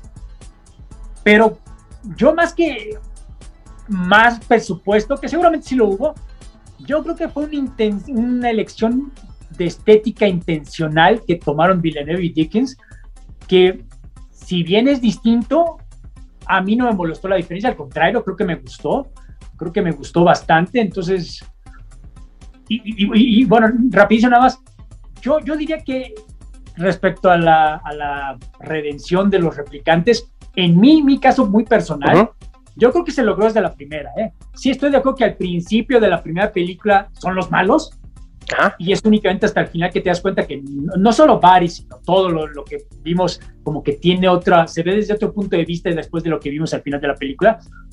Pero yo creo que el final de la primera película, en cierto punto, ese es, ese es el, el, punto, ¿no? Valga la redundancia, que se redimen los, los, los, replicantes ahí mismo. No solo Barry con su monólogo de, ay, voy a morir, las lágrimas se van a perder, como lágrimas en la lluvia, etcétera, etcétera, sino la muerte de Pris, la muerte inclusive de, de, el mero mero, el tosco, que se arriesga nada más por sus ventajas fotografías, etcétera, etcétera. Entonces, creo que de alguna manera se convierte en el, verdugo del principio, el tipo malo, el tipo tosco, en un personaje muy distinto. Creo que sí, si algo sacas de la primera película es que, ah, pues es que los replicantes no son tan malos, aún a pesar de que obviamente la manera en que estaban intentando sobrevivir pusiera matando gente, creo que se redimen desde la primera película mientras que en este ya es como que lo siguiente, ¿no? Ya están redimidos y qué hacemos con ellos. Inclusive yo, yo recuerdo muchas personas que me decían, estas escenas de que vemos a este ejército de replicantes que van a armar una revolución, pues seguramente lo están haciendo para una secuela. Vamos a ver cómo se, la rebelión de los replicantes y van a derrocar a los humanos malos. Yo no dudo que haya algún trajeado del estudio que si hubiera tenido mucho éxito en la taquilla esta película, habría sugerido, pues vamos a hacer una secuela, ¿no? Y ahora vamos a ver la, la rebelión de los... A mejor hasta parece en esa escena, pero me parece que igual que no es necesario ver la muerte de Ryan Gosling, no es necesario ver la reunión familiar de padre e hija entre Harrison Ford y su hija, no es necesario ver la rebelión de los replicantes. Que ocurre algún día o no ocurre, pues qué bueno. Pero no necesito ver Blade Runner 2059 para ver qué pasó con la revolución, que seguramente alguien tendrá planeado esa secuela o alguna serie de televisión para ver eso. Qué bueno. Sí, ahorita, lo vamos a comentar. Ahorita lo comentamos. Sí, pero es muy distinto hacer una película. Sí. Hágalo, por mí no hay ningún problema, posiblemente hasta la vea, pero para mí es completamente innecesario. No necesito ver la rebelión de los... De los sí, como si fuera Matrix, ¿no? Como exactamente. Sí. Porque algo muy parecido hicieron rapidísimo en The Man in the High Castle, la, adaptación de otra novela de Philip K. Dick, la de los nazis en la serie de televisión. Y ya, para la gente que no sabe, es acerca de un mundo, una ucronía donde los nazis y los japoneses ganaron la, Segunda Guerra Mundial, entonces Estados Unidos está, pues básicamente colonizado por, por, por el eje. Y en la novela de Dick, así acaba la historia. El punto no es que, ay, nos vamos a liberar los norteamericanos de estos villanos nazis y japoneses. No, estamos conquistados, aquí vamos a seguir un rato. En la serie de televisión, no. Como buena serie gringa, no, no. Tenemos, que, organizar la rebelión, tenemos que organizar la resistencia. ¿Qué pasa en The Handmaid's Tale? ¿Qué pasa en Westworld? En vez de dejar historias que en una temporada habrían quedado perfectas, no, no, no, pues ¿cómo que aquí no puede acabar la historia? no nos hemos liberado de los villanos, tenemos que liberarnos como buenos norteamericanos. Aquí si hicieran eso, no es necesario. De la misma manera que arruinaron Handmaid's, el, bueno, el cuento de la criada, y arruinaron Westworld después de la primera temporada, y hasta cierto punto hicieron eso con, con The Man in the High Castle no tanto porque es una adaptación muy, muy libre de la novela de Philip K. Dick, entonces desde el principio era otra cosa. Sí. Pero aquí como que, caramba, entiendo que se están organizando la resistencia, la rebelión de los replicantes, entiendo que algún día a lo mejor van a ganar, qué padre, no necesito verlo, ya con esta historia, de la misma manera que me parecía que Blade Runner no necesitaba secuela, me parece que Blade Runner 2049 no necesita secuela, y claro, me cayó, me demostró que sí podía funcionar una secuela, pero no creo que sea necesario, o sea, no, no, no creo que sea, para empezar, asumo que Harrison Ford ya no regresaría, si es que se va a seguir vivo, entonces, no, no le veo, espero que nunca se vaya a hacer, de nuevo, hoy en día que todavía seguimos víctima de los estudios de Hollywood que buscan y buscan no nuevas cosas, sino viejas fórmulas ya, ya probadas, ya demostradas, para seguir haciendo ni siquiera franquicias, sino remakes y reboots de lo mismo, pues sigo temiendo, ¿no? Que cualquiera de estos salga la noticia que ya viene Blade Runner 3, ay, hijo de la chingada. Pero si me preguntas a mí, caramba, lograron lo imposible. Lograron hacer una secuela buena de Blade Runner, no le vayan a dar en la madre. Y la tercera y chingándome todo el asunto, pero bueno, poner tu fe en los estudios de Hollywood es como que mal plan. Espero que no ocurra. Y, eso se hubiera podido hacer este, muy fácil si en lugar de hacer una continuación, se hubieran hecho un remake, ¿no? Porque entonces sí, dicen, ¿sabes qué? de aquí hasta este, cuatro o cinco continuaciones. Pero eh, yo creo que, y, y, ahorita hace rato decía yo de la escena de, de la pirinola esta de Inception, creo que lo de Ryan Gosling es a nivel, ¿no? Porque finalmente sabemos que él es un replicante que ya no tiene esta, esta caducidad que, que tenían los, los seis, sino que puede vivir mucho tiempo, pero al final se está desangrando y no sabemos si ya se murió o no se murió, entonces eso nos lo dejan también a la, a la elección. A mi gusto, yo creo que se, se recuperó, no sé, este... Claro, es muy, es muy posible, claro. Entonces, pero no por eso tendría que haber otra, una, una tercera, como dices tú, ¿no? Con Ryan Gosling, ahora viejo, y no, o sea, no, la verdad no. Y, yo creo que sí, sí está a la altura de, la, de, la original. Eh, tengo, tengo, ya, ya, ya comenté cuáles son mis dos o tres cositas que, que para mí es personal, que siento que que a veces me distraen, pero vaya, yo también, a mí me gustan también que los superhéroes se conozcan y se peleen, ¿no? Así es que, pero te digo, pues, si quitas la, esa escena, pues no pasa nada. Y, fíjate que, que, ahí también, por ejemplo, me gusta los, la, elección de los actores. Mackenzie Davis no te recuerda mucho a, esta. ahí se me fue la Hannah. ¿Cómo se llama? Este, a Chris. Sí, sí, sí. a, Hannah, vaya. A Daryl Hannah. se parece, ¿no? Te recuerda mucho. Hay, hay, muchos elementos, ¿no? Que se. No solo el peinadito, el flequito, sino los ojos cuando. Que tiene esta, esta mirada de ojos muy grandes, Mackenzie. Sí, en efecto me recordó mucho. Y es como que una especie de broma, ¿no? Porque Priest era un pleasure model de los replicantes.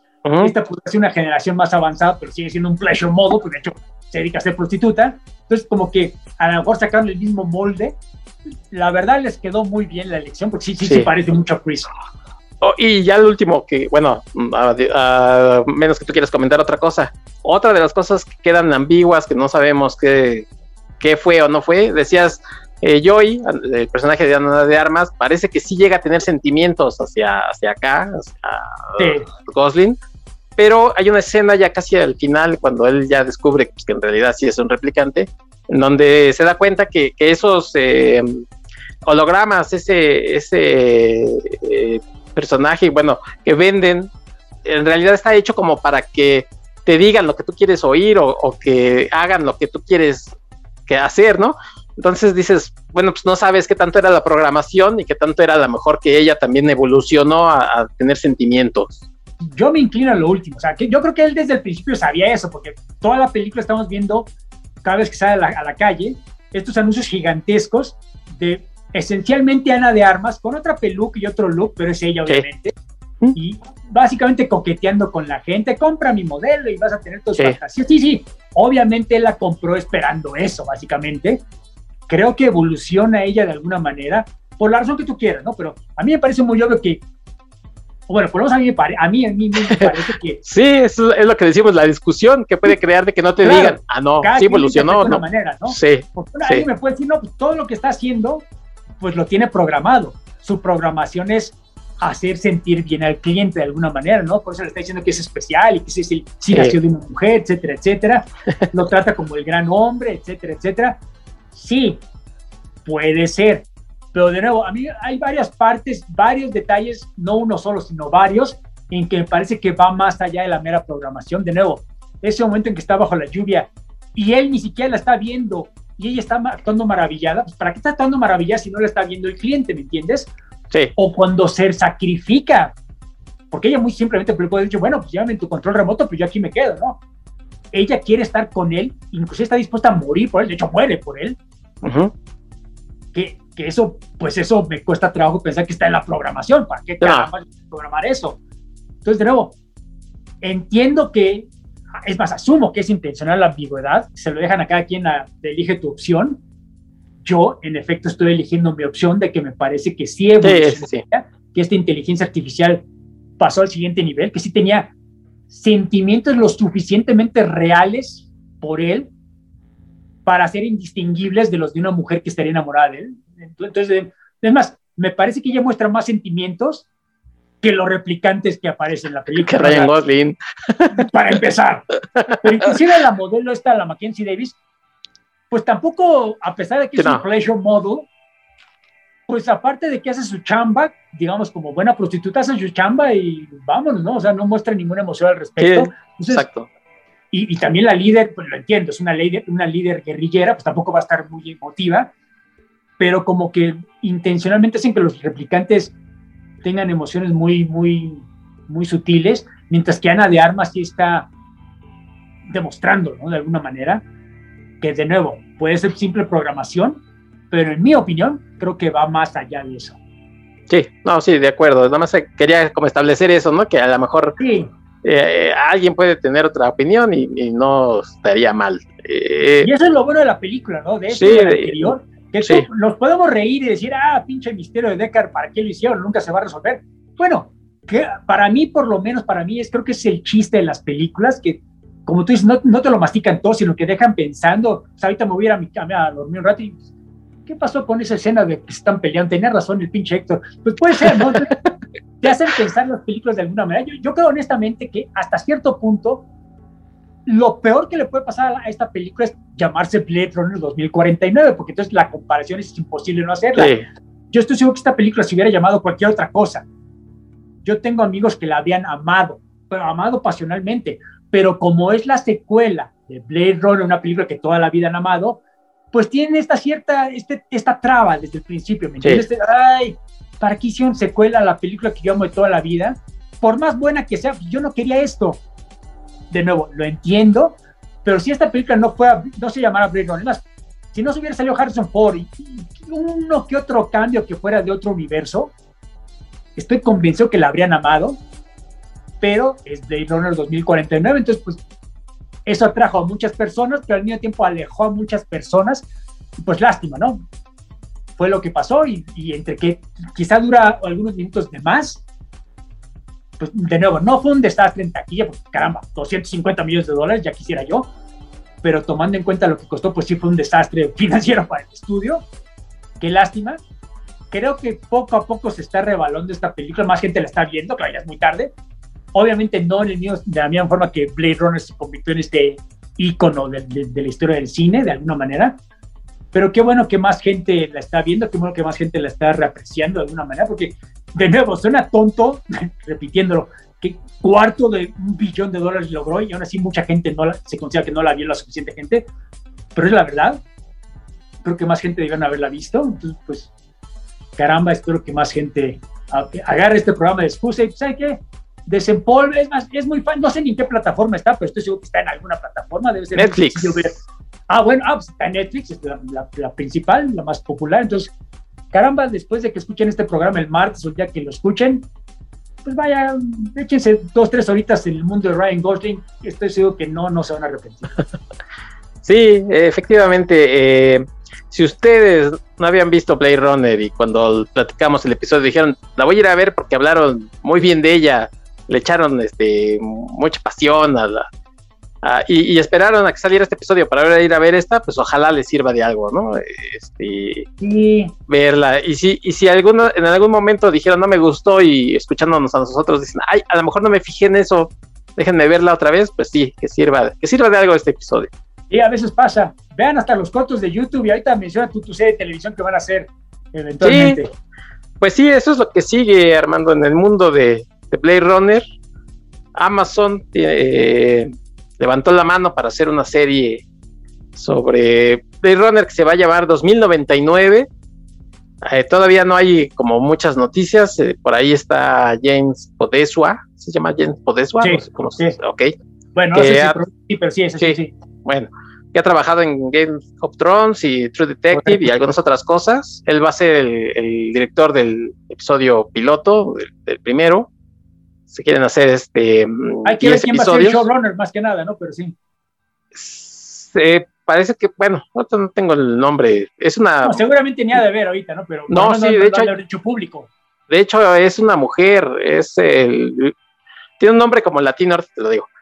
Y se dice que eh, Jodie Conner, Jodie Conner es eh, la principal. Sí, que, que va a ser ahora la protagonista, pero todavía tampoco está eh, 100% confirmada. Sí, sí, así que ya, ya veremos en, su momento qué, qué, qué, es lo que proponen con esta serie. No sé, eh, por ahí también vi que, hay, que hubo una serie que transcurre entre en el 2032, que, es un, que fue un anime. La de Black Lotus, ¿no? Black Lotus, yo la verdad no la vi, entonces, eh, pues también si le quieren echar un ojo, eso sí no sé dónde esté. Pero Tiene mejor animación que los cortos de, que mencionaste, pero a mí, a mí me pareció un poco. Es que me pareció un poco genérica la historia, demasiado cyberpunk. O sea, no está mal, pero digamos, creo que sí es muy parecida ya a muchas cosas que hemos visto. Que de nuevo, creo que la virtud de Blade Runner y Blade Runner 2049 es precisamente lo contrario, ¿no? Que, bueno, ahorita ya ya todo el mundo copia tanto Blade Runner que parece trillada, pero no, es que en ese momento era original. Mientras que este de Black Lotus, o sea, creo que tenía un par de ideas interesantes pero no acaban de desarrollarlas. No sé, no me acabo por convencer. si quieren, véanla.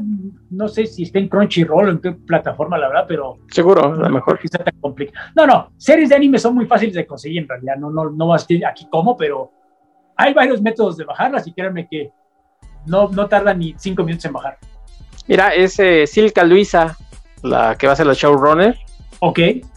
Que mm, aparece aquí que tiene Shining Girls, no sé, el, creo que es una serie, entonces. Sí, sí, sí. Ella va a ser, ella va a ser la, la showrunner y.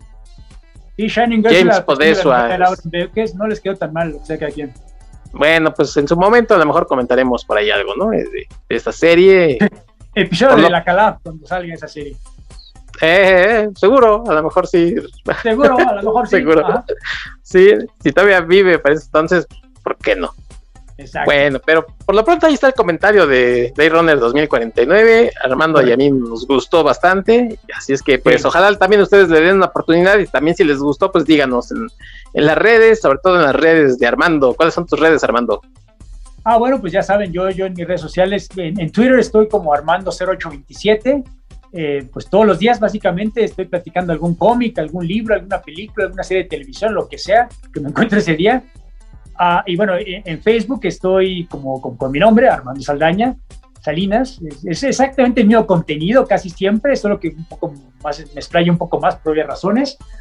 Eh, pues sí, sí, sí, me encantaría escuchar su opinión, sobre todo si son fans de Blade Runner la original o de la nueva. Aún si la, la odiaron, me encantaría escuchar su opinión porque siempre me encanta discutir. Eh, honestamente, me maravilla cuando alguien me dice que no le gustó la primera película y, y lo mío con esta película porque aún entendiendo que los gustos son subjetivos, no entiendo honestamente que no les gustó esta película. O sea, honestamente quiero que me expliquen qué no les gustó, no para corregirlo, simplemente para, ah, caray, pues a ver, deja pensar que a lo mejor tiene razón esta persona, sé que no, pero me gustaría escuchar, me gustaría que alguien me dijera qué está mal en Blade Runner, qué está mal en Blade Runner 2049, porque en serio, en serio no lo sé. Entonces ahí los espero en mis redes sociales, váyanme a visitar por favor. Bueno, también un anuncio parroquial, pero para cuando sale este programa ya va a ser muy tarde. entonces, sí. Ni modo. Pero pues lo mejor para, para lo que viene, eh, la señorita. no, no, es que mi novia, que conoces, eh, Héctor, va, va, va, a exponer este fin de semana en el Foro Bizarro, en, la terraza Bizarro, perdón, eh, su, su, obra pictórica, sus pinturas, sus dibujos, sus fotografías, etcétera, etcétera. Entonces, pues ahí voy a estar yo también. Voy a llevar algunos de mis libros para vender, los últimos dos, porque ella fue la que hizo las portadas de la última novela y la última colección de cuentos. Entonces, voy a aprovechar para llevar algunos libros.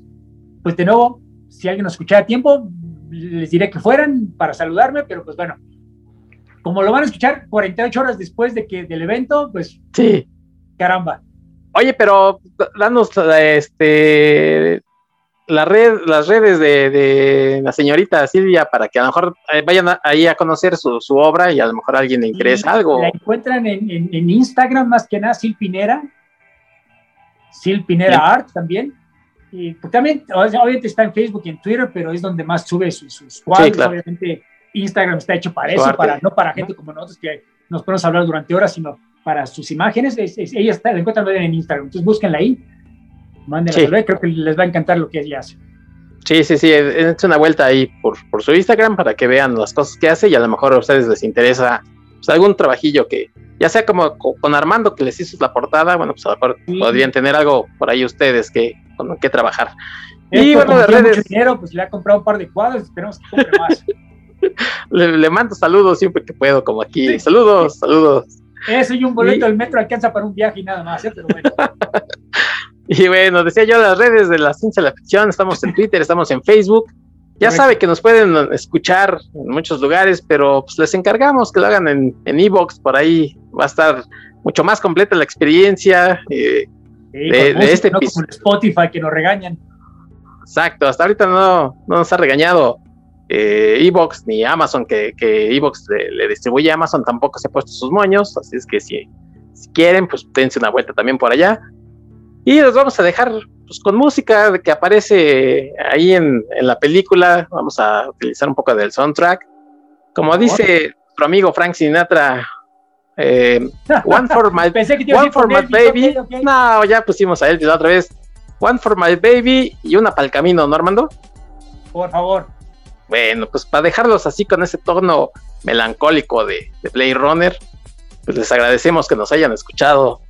Y yo te agradezco, Armando, por, por todo el tiempo que le has dedicado a, la ciencia y la ficción. Ya vamos a llegar al episodio número 100.